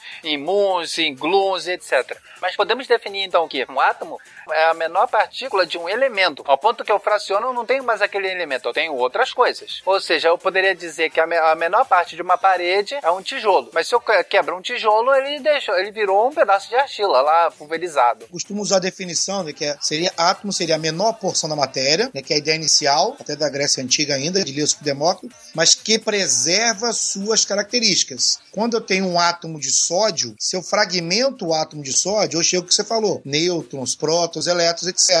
Mas é o sódio que compõe a matéria. Eu tenho sal de cozinha. De que, que ele é feito? Sódio e cloro. Eu tenho a água. De que, que ele é feito? Hidrogênio e oxigênio. Ou seja, a matéria é feita de átomos. Então, os átomos são as menores porções da matéria que conservam suas características e a partir daí se constrói tudo que a gente vê, que nós não vemos, o que somos e o que temos. Podemos ir adiante então falar sobre o Berzelius e os pesos atômicos? Essa história é muito legal. Esse trabalho do Berzelius, ele é, continua o trabalho do Dalton, né? Sim. É outro negócio, você precisa de um padrão, e todo padrão é arbitrário. Você inventa o padrão. Vamos criar um sistema de medidas. Na China antiga, eu tinha a distância da xícara de café, a xícara de chá, que é a distância que você percorria até o chá esfriar. Mas algumas pessoas têm pernas mais compridas, mais lentas, outras são mais lentinhas, outras são mais rápidas. Então não é uma decisão. Então eu tenho que criar um padrão. E eles criaram um padrão e chamaram esse padrão de metro. Então todo esse espaço vai ser, vai ser comparado a esse tamanho padrão. Então se eu tenho esse tamanho, eu chamo de um metro. Se eu tenho o dobro, eu terei dois metros. Se eu terei 100, eu terei um quilômetro. Se eu tiver mil, eu terei um quilômetro e assim sucessivamente. No caso dos pesos atômicos, eu tenho que partir de algum lugar. Então começamos a estipular que o peso atômico, eu vou pegar o elemento mais leve. Qual é? Ah, o hidrogênio. Então eu vou dizer que ele terá o menor ah, peso atômico dos números naturais, que é 1, que zero é nada. E número negativo não pode ser encotado. E números fracionários não pode levar em conta porque eu não posso quebrar um átomo no meio. Quer dizer, poder eu posso, mas não é uma coisa muito legal que aconteça perto de você. Ah, eu, se eu tenho que um átomo é indivisível, então ele tem que ser único e não pode ser fracionário. Então um, então eu vou pegar o hélio. O hélio em comparação para ter um dobro da massa, então ele será 2 e assim sucessivamente. Mais tarde viu que era mais fácil trabalhar com carbono. Então determinou-se que o peso atômico, a massa atômica do, do carbono é igual a 12. E há uma explicação por que é 12. Apesar de toda a arbitrariedade, tem que haver um motivo lógico para isso. Não só porque ele é 12 vezes mais pesado que o hidrogênio, mas é porque 12 tem vários divisores. O 12 ele tem, ele é divisível por 1, 2, 3, 4, 6, 12. Então tem vários divisores. É por isso que nós compramos ovos a dúzia. Nós- mas nós trabalhamos com base 10 porque nós temos 10 dedos. Então eu trabalho com carbono 12, eu comparo. Ele foi se comparando todos eles e começou a se organizar a ideia de eu tenho que organizar esses elementos. Mas isso um pouco mais para frente.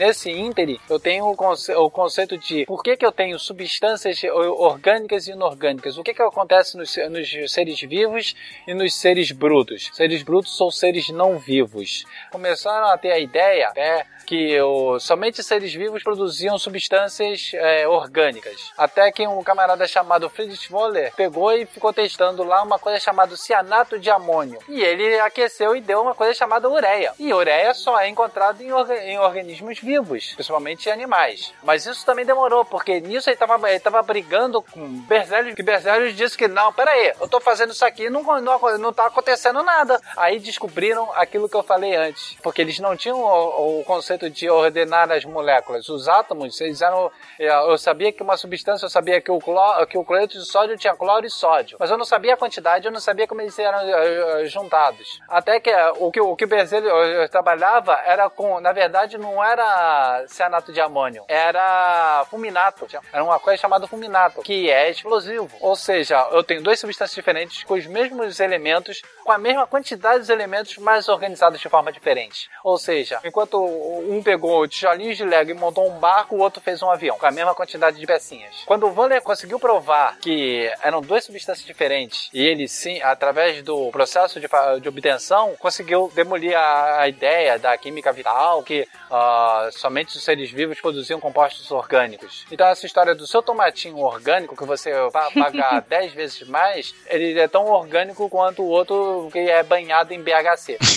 Só retrocedendo um pouquinho aí, essa ideia da, da química orgânica, química inorgânica, ela volta um pouquinho no século XVIII. Ainda é da época de Lavoisier. Lavoisier ainda vivo, né? Houve naquelas pesquisas, começa a se separar substâncias provenientes do reino chamado mineral, né? Pedras, rochas, água, ar, do que era proveniente de animais e plantas, e seres vivos. Então aí um cara chamado Bergman, não só ele, né? Aquela história de vários na mesma época, Bergman por volta de mil- de 1780, já final do século XVIII, Bergman vai e separa então. Ah, então a química orgânica vai ser a química das substâncias oriundas dos compostos de seres vivos, a química dos organismos. E a química inorgânica, in é de não, é o que não é proveniente de organismos, seres vivos. Então separa em duas, orgânica e inorgânica. E o Berzelius, ele lê essa teoria, concorda, faz experimentos e ele que vai a partir dessa história da força vital, da vis vitalis, que é só Deus poderia fazer substância orgânica, era inerente à própria vida. E Berzelius era um cientista muito mais famoso do que Wöhler. Quando Wöhler faz seu experimento, ninguém acredita, o próprio Berzelius vai fazer experimentos. Só depois, em 1850 já, que Euler vai definir a química orgânica como a química dos compostos de carbono. Essa separação continuou valendo, orgânica e inorgânica, com definições diferentes. Muito bem. Kekulé. Quem é Kekulé? 1857. O que foi que ele fez, afinal de contas? Frederick August Kekulé. Esse foi a primeira pessoa a representar os átomos através de símbolos, né?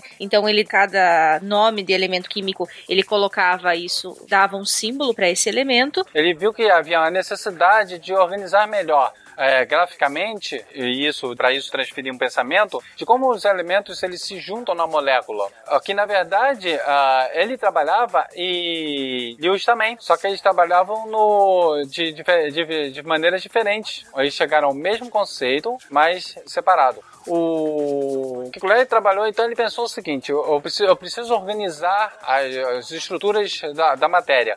Eu sei que os átomos se ligam formando moléculas, mas como eles se ligam? Então, quando é coisa simples, tipo H2O, eu sei que o oxigênio se liga ao hidrogênio. Mas quando eu pego algo mais complexo, como o sulfato de, sulfato de cobre, o CuSO4, o enxofre se liga ao ao- apenas ao, ao oxigênio, o oxigênio está ligado direto ao cobre, o cobre está ligado com tudo. Como se dá? Então, ele tem que estipular como eles são ligados. É, e aí ele chegou num ponto em que ele estava começando a estudar as cadeias carbônicas, né? Porque o carbono fazia quatro ligações. E aí ele, no começo da- dos seus estudos com as cadeias carbônicas, ele percebeu que chegou no momento em que ele queria eh, montar cadeias grandes de carbono e essas cadeias não fechavam, porque as ligações entre os átomos não fechavam, ou sobrava ligação ou faltava ligação, né?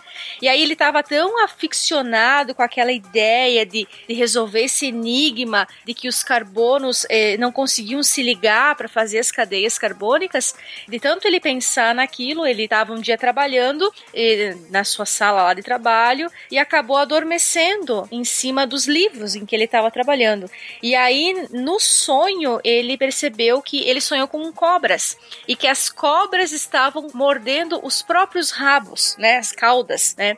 Quando ele acordou desse sonho, ele percebeu que aquilo que ele estava fazendo de transformar as cadeias orgânicas em linhas estava errado, que para ele conseguir fechar a cadeia carbônica de seis eh, carbonos com todas as ligações necessárias, ele precisava formar um ciclo, uma coisa cíclica, né? Onde um carbono se ligasse ao outro, formando então as cadeias cíclicas. Então, a partir daí é que se obteve os anéis benzênicos, né? Os benzenos e as cadeias cíclicas. E aí se desenvolveu toda a parte da- das cadeias cíclicas da química orgânica. Kekulé, Fernanda, foi é, considerado o pai da química orgânica. Foi o cara que criou os postulados do carbono. Foi o primeiro cara a falar que o carbono fazia quatro ligações. Uhum. Então, ele criou a teoria das cadeias carbônicas, teoria das quatro ligações, e foi o primeiro cara a desenhar estruturas das moléculas orgânicas, dos compostos de carbono. Dois outros autores muito é, bons também, Lebel e Van Hoff, separados, também auxiliaram nesse estudo das moléculas orgânicas. Valência, o carbono tetraédrico. Então, a base de estrutura química orgânica que a gente usa hoje, dessa química chamada orgânica, é de Kekulé, Lebel e Van Hoff. Esse sonho dele é muito engraçado, que ele descreve na biografia dele,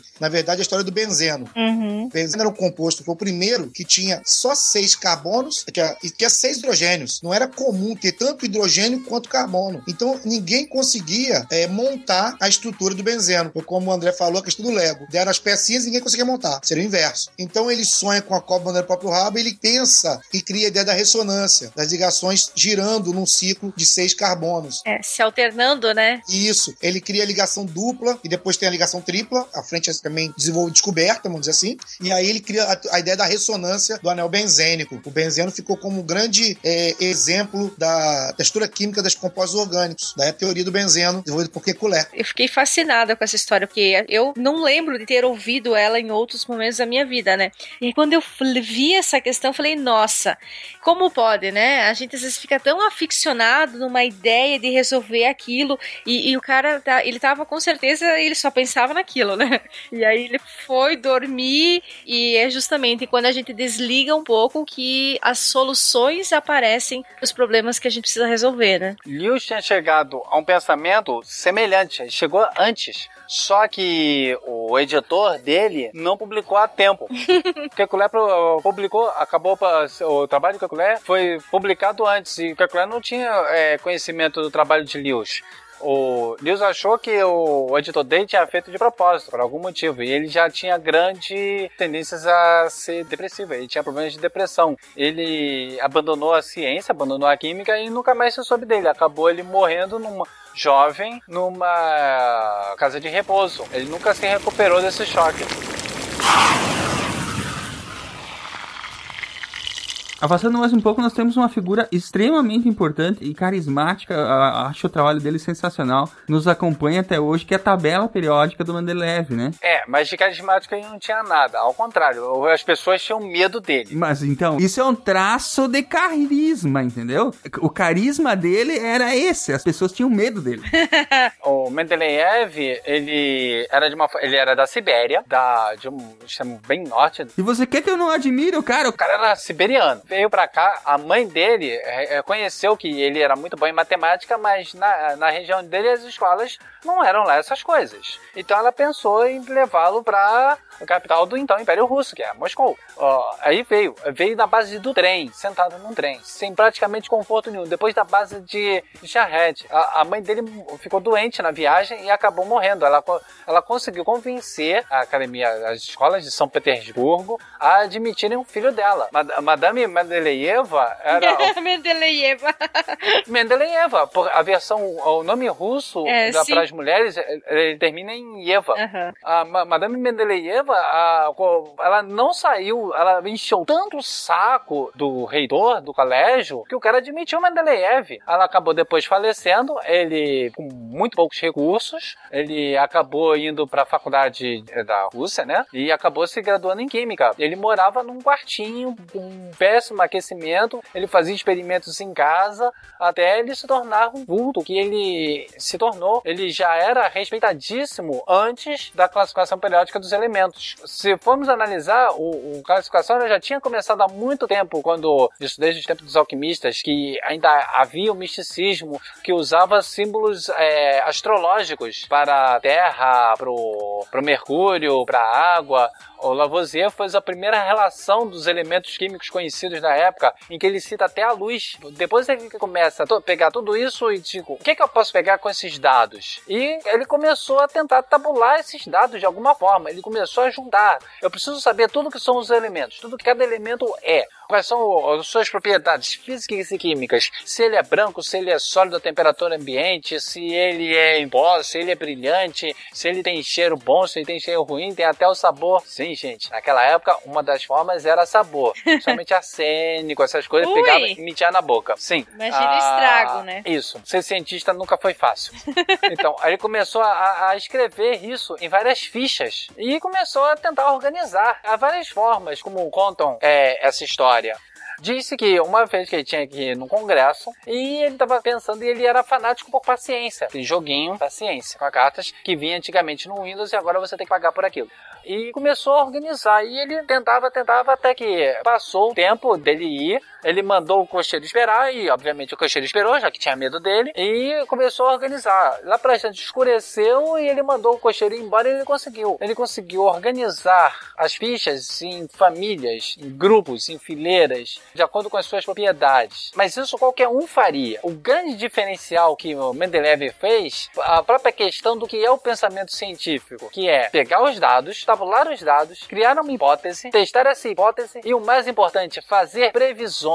Ciência faz previsões. Então ele imaginou que um composto que teria uma propriedade esbranquiçada, pouco brilho metálico e teria determinado peso atômico. Ele era tão previdente que ele não de- denominou nenhum nome. Ele achou que ia ser descoberto mais para frente. E descobriram, 50 anos depois, um elemento chamado germânio. E ele deixou o lugarzinho lá pra colocar o Em toda a germânio. tabela ele deixou espaços vagos. E ele, lá naquele espaço, ele dizia: aqui terá uma- um metal com determinada propriedade, vai entrar em, em fusão em tantos graus. Esse aqui vai estar em ebulição em outros graus, e ebuli, em ebulição. Ele previu tudo. Os erros eram ridículos, só usando raciocínio. Sério, Mendeleev era foda. É, eu acho que a grande contribuição de, de Mendeleev nessa organização é a questão de facilitar o acesso à informação. É, é triste ver no ensino médio os alunos terem que decorar a tabela periódica. Isso faz com que eles odeiem química. Todo mundo odeia química, vamos ser honestos. Ah, ah, eu não odeio química. Fazer a molecada decorar a galinha do vizinho, sei das quantas. A ideia de Mendeleev, brilhante, né, começa antes com Dobereiner, que cria as tríades, Mayer também cria uma tabela, e ele cria, o que você exatamente falou com brilhantismo aí, essa questão de organização, né, com astúcia, com observação, a montar uma tabela, um mapa químico, para facilitar o uso. É, ao longo das, da história, de todas essas histórias que nós estamos contando, eu acho que o principal que nós devemos frisar sempre é que o que destacou cada um dos cientistas que nós estamos mencionando até agora não é a descoberta em si, mas a introdução de um pensamento, um modo de pensar, uma, a- o racionalismo, todo o, o pensamento científico de análise, de elucidação, de questionamento do que está acontecendo e o que eu posso fazer com, com essa informação. Ao ponto que ele criou uma tabela e que no verso já trazia tudo, ele já dizia, ó, aqui está aqui a ferramenta, você não precisa decorar a lista, seus idiotas.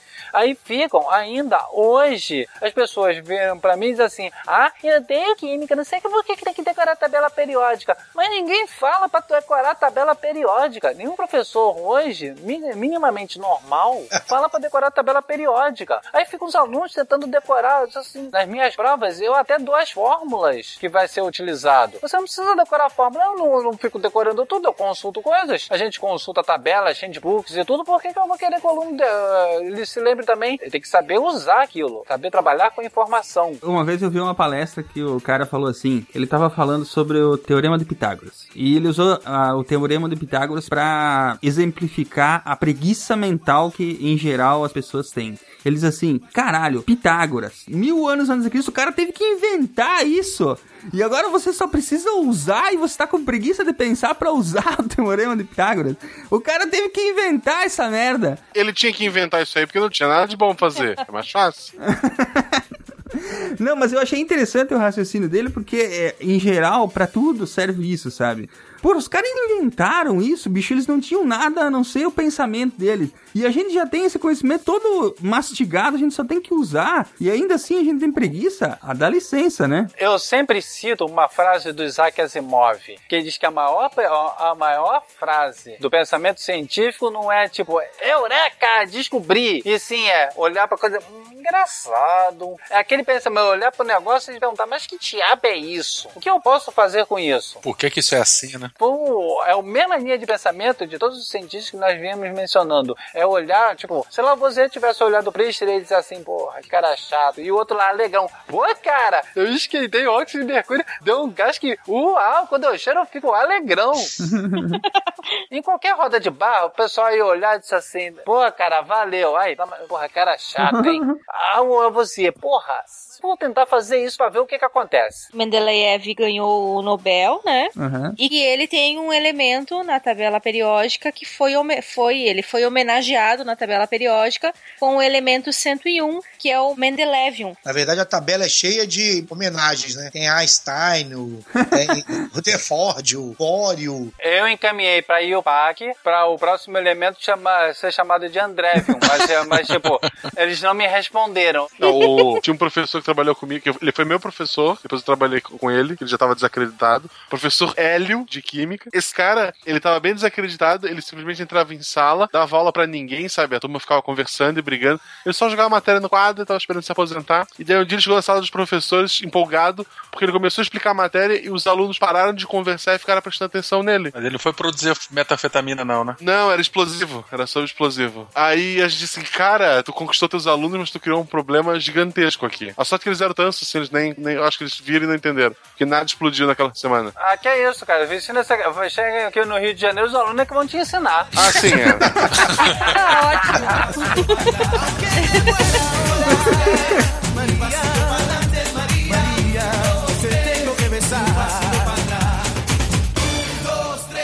Que un pasito para adelante, María. Un, dos, tres, un pasito para atrás.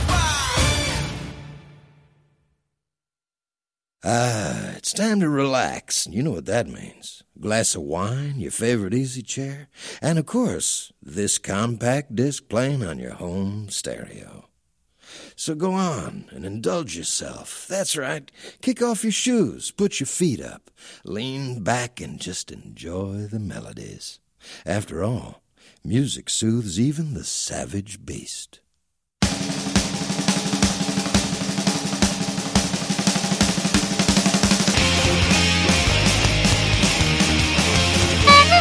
Yes! You have new mail.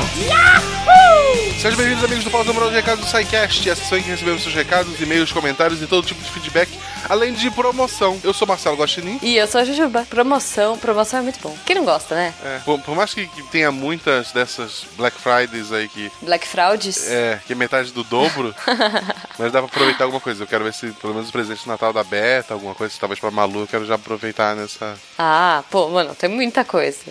Eu tava conversando com meu namorado esses dias e ele falou que, tipo, depois que ele conheceu as promoções da Steam, ele nunca mais julgou meninas que compram 300 pares de sapatos, sabe? Só porque tá em promoção. É, é mais ou menos.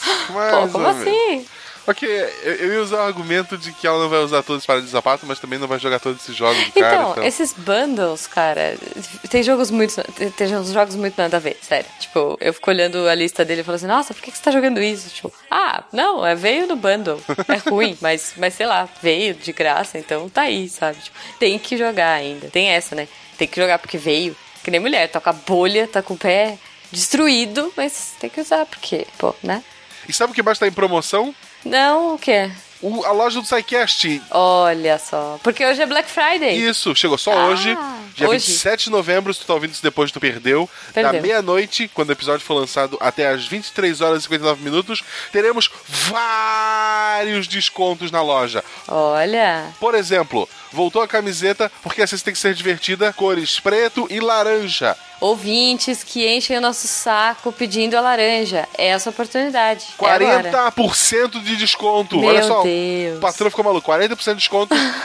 a camisa tá saindo por R$ 34,90. Nossa, gente, vocês têm que comprar pelo menos umas três de cada, vai. Porra, R$ Não dá nem 34,90? pra. Nossa, eu, eu vou. Se bobear, nem chega às 23 horas e 59 minutos. Vai acabar tudo antes. Pode ser também, Tá né? muito Tem barato, essa, tá porque muito já barato. tinha acabado. A laranja era uma que tinha acabado, né? E o pessoal ficava, ai, quero laranja. Né, né, né, né. Então, gente. Os nossos livros também, O Mundo Assombrado por Demônios e Newton, a, Órbita da Terra e um Copo d'Água com 30% de desconto. 30%. 30%. E o mais legal de tudo, o kit desse ano, o presente de Natal que todo mundo quer ganhar, o kit Guaxa Newton, com camiseta, caneca e livro, tá saindo só hoje, sexta-feira, por R$ 89,90. Olha aí, olha aí. Gente, isso porque aquele valor já era um valor promocional, hein? De Tipo- novo, R$ 89,90. 89,90, gente, é Pô, muito barato. Tá dado sério. isso aí, meu Deus, tem Tá. que comprar duas. Pois é, compra duas e presenteia alguém que você gosta. É a Black Friday no SciCast demolindo os preços para todo mundo poder ter ciência, cultura e diversão nesse final de ano. Corram lá porque é só hoje. Gente, muito melhor ganhar uma caixa de saquete do que, sei lá, uma meia da sua Par avó. de meia, vai. amigo secreto, camisa do SciCast ali, o pessoal coloca amigo secreto, sei lá, até 50 pila. É. Põe ali, ó, R$34,90 ainda dá pra comprar alguma outra coisa pra dar de presente junto, gente. Corre. Então, olha, dá até pra pôr a meia da avó. É verdade. De repente, tá. Pode dar um par de meia e a. E, e é, tipo assim, você dá a meia e a pessoa fica triste pra caramba, aí você vai falar, mentira, pegadinha do malandro, e dá a camiseta. E aí a pessoa vai ficar super feliz. Exato. E arrume um sapatinho maior pra caber a caixinha, gente, que é muita coisa ali dentro, R$89,90. É verdade, é bastante coisa. E, e pode fazer aquelas trollagens também, pega uma caixa de geladeira, enche de isopor. Eu adoro fazer essas coisas, gente. Uma caixa de Amigo geladeira? secreto é. Você nunca, vê... você nunca fez isso? No nível de uma caixa de geladeira, não. Encher de isopor dentro e pôr, sei lá, um CD? Olha, assim, caixas, caixas dentro de caixas, beleza. A caixa de geladeira, não, nunca vi fazer. Ah, eu não tenho foto disso, cara, mas eu fiz. Eu fiz e enchi de papel crepom e era, sei lá, um CD. Nem lembro, era tipo Evanescence. Nem, nem lembro o que que era, assim, mas era. Era um a bombom. pessoa demorou muito pra achar. Muito. Foi engraçado. Gostei. Pena que não era tão fácil Quem foi que limpou o câmera. isopor todo no chão depois? Ah, não, não sei. Eu, eu não fui. Ah, que bonito isso. Então, pessoal, Ah. corre lá, loja.sicast.com.br. É isso aí. Vamos ler e-mail hoje? Vamos ler e-mail. Jujuba pode ler o primeiro. Sim, eu vou ler o e-mail da Glaupe Cabral. Que é servidora pública e turismóloga. Ela tem 25 anos e é de Goiânia. Ela fala assim, ó: "Boa tarde, gente. Nem sei o que dizer sobre o SciCast. Eu estou fazendo uma maratona com todos os outros podcasts, mas gostaria muito de falar sobre o podcast número 110, Crise Humanitária. Tá, ela tá fazendo maratona, então ela tá ouvindo os atuais e depois, quando não tem atual, ela escuta os antigos? Ah, ou ela, não sei, ela. Eu fiz uma maratona meio assim, eu, eu pegava um antigo e um novo, um antigo e um novo. Isso, é muito- isso não entra na minha cabeça. Por mais que eu seja de humanas, eu tenho que, se eu vou ouvir, eu vou ouvir do primeiro em diante. É, é, eu fiz um pouco isso também, mas eu queria ficar inteirada com as coisas. Por exemplo, quem, vai, quem começou agora e vai fazer a maratona vai perder o- a promoção da Black Friday. É Tipo, verdade. Tem que pensar nisso, entendeu? Mas a- essa promoção é pro nosso ouvinte antigo. Quem começou agora não merece ela ainda. Ah, pô, merece sim. vai. Merece não. Merece não. Vamos lá, continue lendo e-mail. Vamos lá. Ah, devo confessar que todas as vezes que eu ouço algo sobre o tema, eu choro muito. Sou mesmo uma manteiga derretida. Eu também sou, viu, Glaup? Então. ah, mas esse assunto é muito triste. Em relação ao Oriente Médio, até eu escutar esse podcast, eu não consegui entender mesmo o que era, quem fazia parte e essas coisas. Esses últimos meses, eu tenho sentido que estava ficando meio alienada, sentindo que estava ficando muito tempo sem adquirir conhecimentos. Mas graças a vocês, cada dia eu tenho aprendido mais sobre assuntos diversos. Parabéns a vocês por estar sempre trazendo informações a todos, com assuntos importantes e de forma leve e divertida. Aí, Guaxa. É, o tá pessoal que vendo? reclama aqui. Ah, nossa, se a gente fizesse um podcast 100% sério, ele ia terminar em suicídio coletivo, gente. Não, não tem. Não dá, gente. Mas não eu vou vai. dizer que quem ouviu o episódio viu que eu falei bem pouco, porque. ah, Você foi cortado, né? Não, não, não. Eu me controlei realmente, porque não tinha. Me- Mesmo eu tenho limites. Sabe, tanto nesse quanto de câncer foram assuntos assim que eu tive Não, que. e é, é, é meio difícil, é delicado. É né? complicado, é complicado. É. Bom, vamos lá. Eu estou indicando o podcast a todos que eu conheço. E todos ela pôs em caixa alta, tá, gente? Tipo, pá! Porque Espero, é que ela, muito. espe- espero que ela tenha muitos amigos. Ah, eu espero também. É, Acho é que dois, sim, ó. assim, ela é todos, ser- ela tem dois Ela é amigos. turismóloga, cara. Pô, ela tem ela amigo no mundo todo, é verdade. Tem, verdade, tem, é. verdade. Isso aí. Porque é muito interessante e eu posso sempre ouvir no trabalho, ao mesmo tempo que eu desenvolvo minhas atividades. Sinto até que fiquei mais produtiva. Olha só. Desejo a vocês muito sucesso e prometo que assim que eu estiver melhor das finanças, eu me tornarei uma patrona de vocês. Pô, muito obrigada, querida. Porque vocês merecem muito incentivo financeiro, porque o conhecimento que vocês estão passando não tem preço. Gente, ela é muito empolgada, que fofa e eu espero poder ajudar ao menos um pouco. Mais uma vez, eu gostaria de agradecer. E outra coisa, eu amo o formato do podcast. Tempo, tudo. Parabéns mesmo. Tipo, olha, Poxa, fiquei, muito feliz com isso. obrigada. Nossa. assim, assim como ela que não pode ajudar com o patronato ainda, Uhum. tem lá Black Friday pra aproveitar. A gente. Aí, tá vendo? A gente não Mas liga. tem um desconto, um troquinho a gente acaba tirando, não. Ué, mas você acabou de falar que, ela, que ouvinte novo não pode? Mas é. Ha, Mas ela peguei pode. você. Ela, ela mandou um ela pode porque ela é fofa, né? Ela é muito fofa. Gostei dela. Eu gostei também. Então- Glaup, manda, manda mais e-mails pra gente, você é muito fofo. Forte sério. beijo, Glaup. E antes que a gente fique muito grande e o Silmar corte o segundo e-mail. Sim. Porque vieram me perguntar assim, por que, que o Marcelo fala o primeiro e-mail e só tem um e-mail? Porque ah, às vezes tem vários e-mails e o Silmar vai cortando tudo, gente. É, Então, se porque o- a gente também fala muita besteira. E se você ficou triste porque o seu e-mail não foi lido, a culpa não é nossa, a gente leu. O Silmar cortou. Essa gravação ela tem, na verdade, 7 horas de duração e o Isso. Silmar corta pra ficar em 15 minutos. Que maldade. Então eu vou ler aqui do Marcos Vinícius do Espírito Santo Ferreira. Ele é universitário, tem 20 anos e é de Belfor Roxo, Rio de Janeiro. A cidade do Rafael Jacaúna tem milhões de histórias de, de absurdas acontecendo lá, gente. Olha só. É um outro mundo, segundo o Rafael. É, parabéns, na minha humilde opinião, o programa foi perfeito. O clima sério, porém descontraído, foi ideal para se falar de tal assunto. Mais uma vez, vocês conseguiram explicar de modo que eu acredito. Qualquer pessoa com o mínimo de conhecimento de base possa entender. Nem Uhum. que seja só um pouco. O que está acontecendo na Síria e no mundo em si. Como a gente falou no programa, a gente gravou esse podcast antes dos atentados. Sim. É, depois teve o adendo. né? É, mais pensando no pessoal. ah, Nos refugiados. Os refugiados, aquela situação Uhum. toda. Nossa ideia era trabalhar com aquilo ali. E de repente um assunto que já era sério ficou muito mais sério. É, pois é. É, no dia 13 do 11 de 2015, o mundo viu que aquele grupo que muita gente já tinha até esquecido que existia, ainda existe. E ainda é capaz de fazer as maiores atrocidades de modo desenfreado. O triste é ver que muita gente, praticamente, cagando pela boca, que pelos dedos. Dizendo que o governo do. Que os, que os governos do mundo deveriam simplesmente bombardear toda a Síria. e começaram uma invasão armada para trazer a paz. É. Vamos matar todos Ai, até ficar em paz, né? Não, se fosse assim, né? Pega esses haters aí de É. internet. E essa galera que faz esses comentários. E aí? E se aqui fosse ia acabar- começar é. eliminando isso, f- ferrou. Não ia ter ninguém. É. Só a gente. Ok. E acabar com o titulado Estado Islâmico. Mais uma vez mostrando que o brasileiro e o mundo em si possuem mentalidade imediatista, não conseguindo lembrar do passado e sem ser capaz de pensar em alguma solução que leve um pouco mais de tempo para poder ser aplicado. Essa mesma mentalidade foi um dos pilares que permitiu o surgimento do ISIS, ou ISIS, né? Uhum. Ele continua aqui no dia 13 do 11. Eu enviei um tweet para o Silmar agradecendo a cobertura que ele estava fazendo ao comentar as notícias que vinham da França, dizendo, dizendo e repito, um oásis de informação no meio de uma mídia que estava cega com o jogo da seleção brasileira. Agora eu quero agradecer por esse sidecast. Obrigado. A gente que Oh. agradece, né? É, é uma visão. Tem gente que realmente que acha que só limpando aquilo com bomba que a gente vai. É, limpando no sentido de não sobrar nada, nem, nem Uhum. árvore, nem pedra, sabe? Pra, é, destruir tudo que a gente vai resolver que não vai. Não vai, gente. Porque o- É, o ISIS hoje ele não é o, a Síria. O ISIS hoje tá no, no mundo inteiro espalhado que nas células terroristas. Gente, tinha francês no meio, tem belga, tem tudo, sabe? Não, Se eles não tivessem é o por aí. exército, eles estavam invadindo, eles estavam fazendo outras coisas.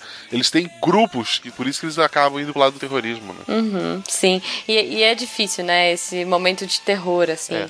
generalizado. Mas, gente. Mas eu entendo o pessoal que quer que simplesmente que eles sejam destruídos, eu entendo porque é a raiva do momento, é a situação, Uhum. né? Vamos. É, mas a gente tem que pensar nos, nos refugiados, É. né? A gente tem que pensar em quem tá ali. Muita gente tá com preconceito. é, a minha cunhada. ne- Nem sei se isso cabe entrar, mas enfim, a minha cunhada, ela, tá, ela mora em Dublin.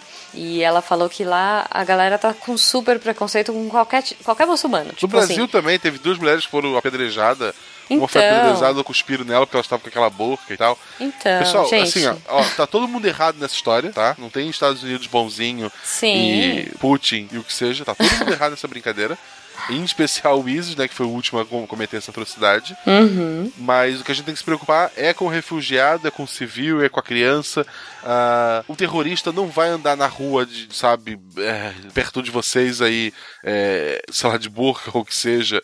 Ah, o terrorista ele tá escondido, o Brasil não é um alvo. Ah, respeita essas pessoas, as pessoas têm direito a ter a religião que for. Uhum. Ah, não é atacando essas pessoas que tu vai resolver algum problema. Pelo contrário, tu- quanto mais ódio tu gerar, mais ódio tu vai receber de volta. É, isso aí, gente. E vamos trabalhar todo mundo pra tentar, pelo menos, chegar um pouquinho de paz, né? Enfim, no que a gente puder ajudar, do jeito que a gente puder ajudar. Às vezes o silêncio é a melhor ajuda que a gente tem. Exato. Então, pensa, pensem antes de criticar vocês haters queridos. É, antes de falar alguma coisa, pensa um pouquinho. É. De repente, não vale a pena falar, não vale a pena comentar, sabe? E principalmente guarde o sábado pra reflexão disso tudo. Uhum. Porque sexta-feira é dia de comprar na loja do SciCast. Vamos jogar esse ânimo pra cima, né, gente? Pega esses dedos, pega esses dedos nervosos aí, ansiosos pra falar bobagem e vai clicar lá na nossa loja e vai comprar muito. Por aí você vai favor. ficar feliz. É, não vamos, vamos mensagem positiva aqui, gente. Um forte Sim. abraço. O episódio de hoje ficou maravilhoso. Muito A gente bom. se vê semana que vem. Até e boa Black Friday, galera. Isso. Aproveitem bastante. tchau, tchau.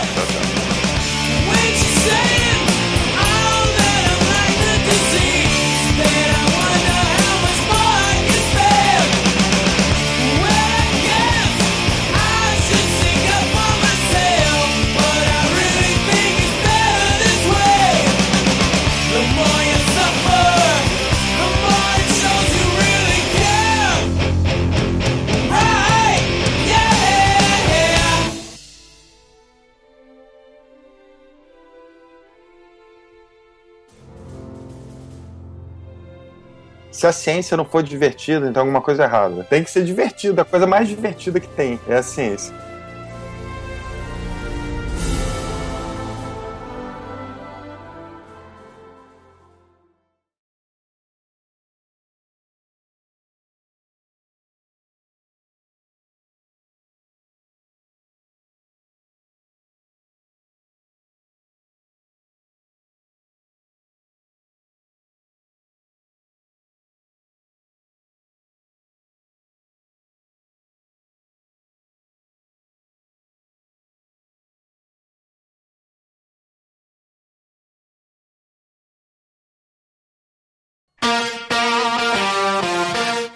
Let's go, girls.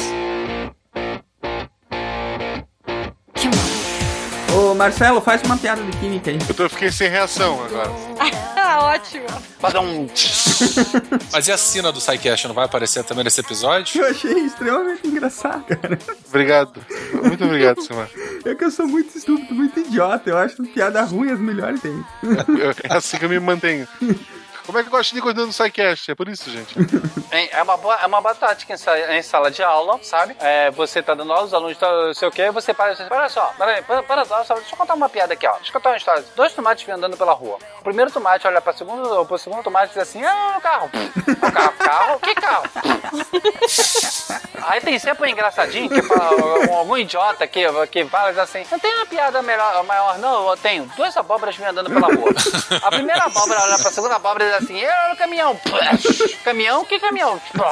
Aí a gente começa a brigar entre si, porque eu perguntando quem, me, quem, fica, quem ficou me dando ideia e mandando eu voltar pra aula.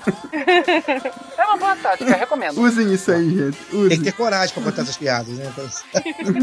Eu sou professor, o cara precisa ter mais coragem pra querer ser professor. É verdade. Química ainda, né? Cara, todo mundo. Cara, a própria diretora chegou pra mim, ah, eu não gosto de ciência. Ai, meu Assim, Deus. ah, você- mas você pode jogar seu celular fora, então, né? Não, me pergunta Falei assim, pra ela. o que, que você faz da vida? Eu sou professor universitário. Nunca falo de quê? Aí sempre tem alguém que pergunta assim, mas de quê? Aí eu falo baixinho, de química. De quê? Aí eu falo, de química. Aí eu só, só ouço assim, cruz credo, Deus me livre. Nossa, odeio. Nossa, você é maluco. Eu nunca ouvi assim. Nossa, que lindo, maravilhoso, adoro, amo química. Mas aí todos todo aqueles cristais do, do Breaking Bad que ele joga no chão explode, né? Por, por favor. Não, ah, tem, tem- tem até um meme que, eu coloco assim, eu já passei por isso. Você, você fala que é professor de química, você já fez drogas? Já fez metafetamina? É, Ah, isso porra, eles é, bem, é bem mais legal do que geografia. Ah, então tu sabe a capital do, sei lá, do Acre. Casa, do Cazaquistão. É, é. Bom, Qual, qual a bom, da a capi- Letônia? olha, a capital eu não sei, mas lá tem prostitutas melhores. Mas como é que tu sabe? Porque eu vi o Borat. A irmã dele, né? É a melhor É, prostituta melhor. da. Cara, do Borat é, é Borat. Se nós vamos terminar o cast com Borat, então, beleza, terminamos. Mas nem um Prometheus de nada assim, nem passamos nem perto, não? Oh, Tava quase é. conseguindo, quase escapando. Tava quase.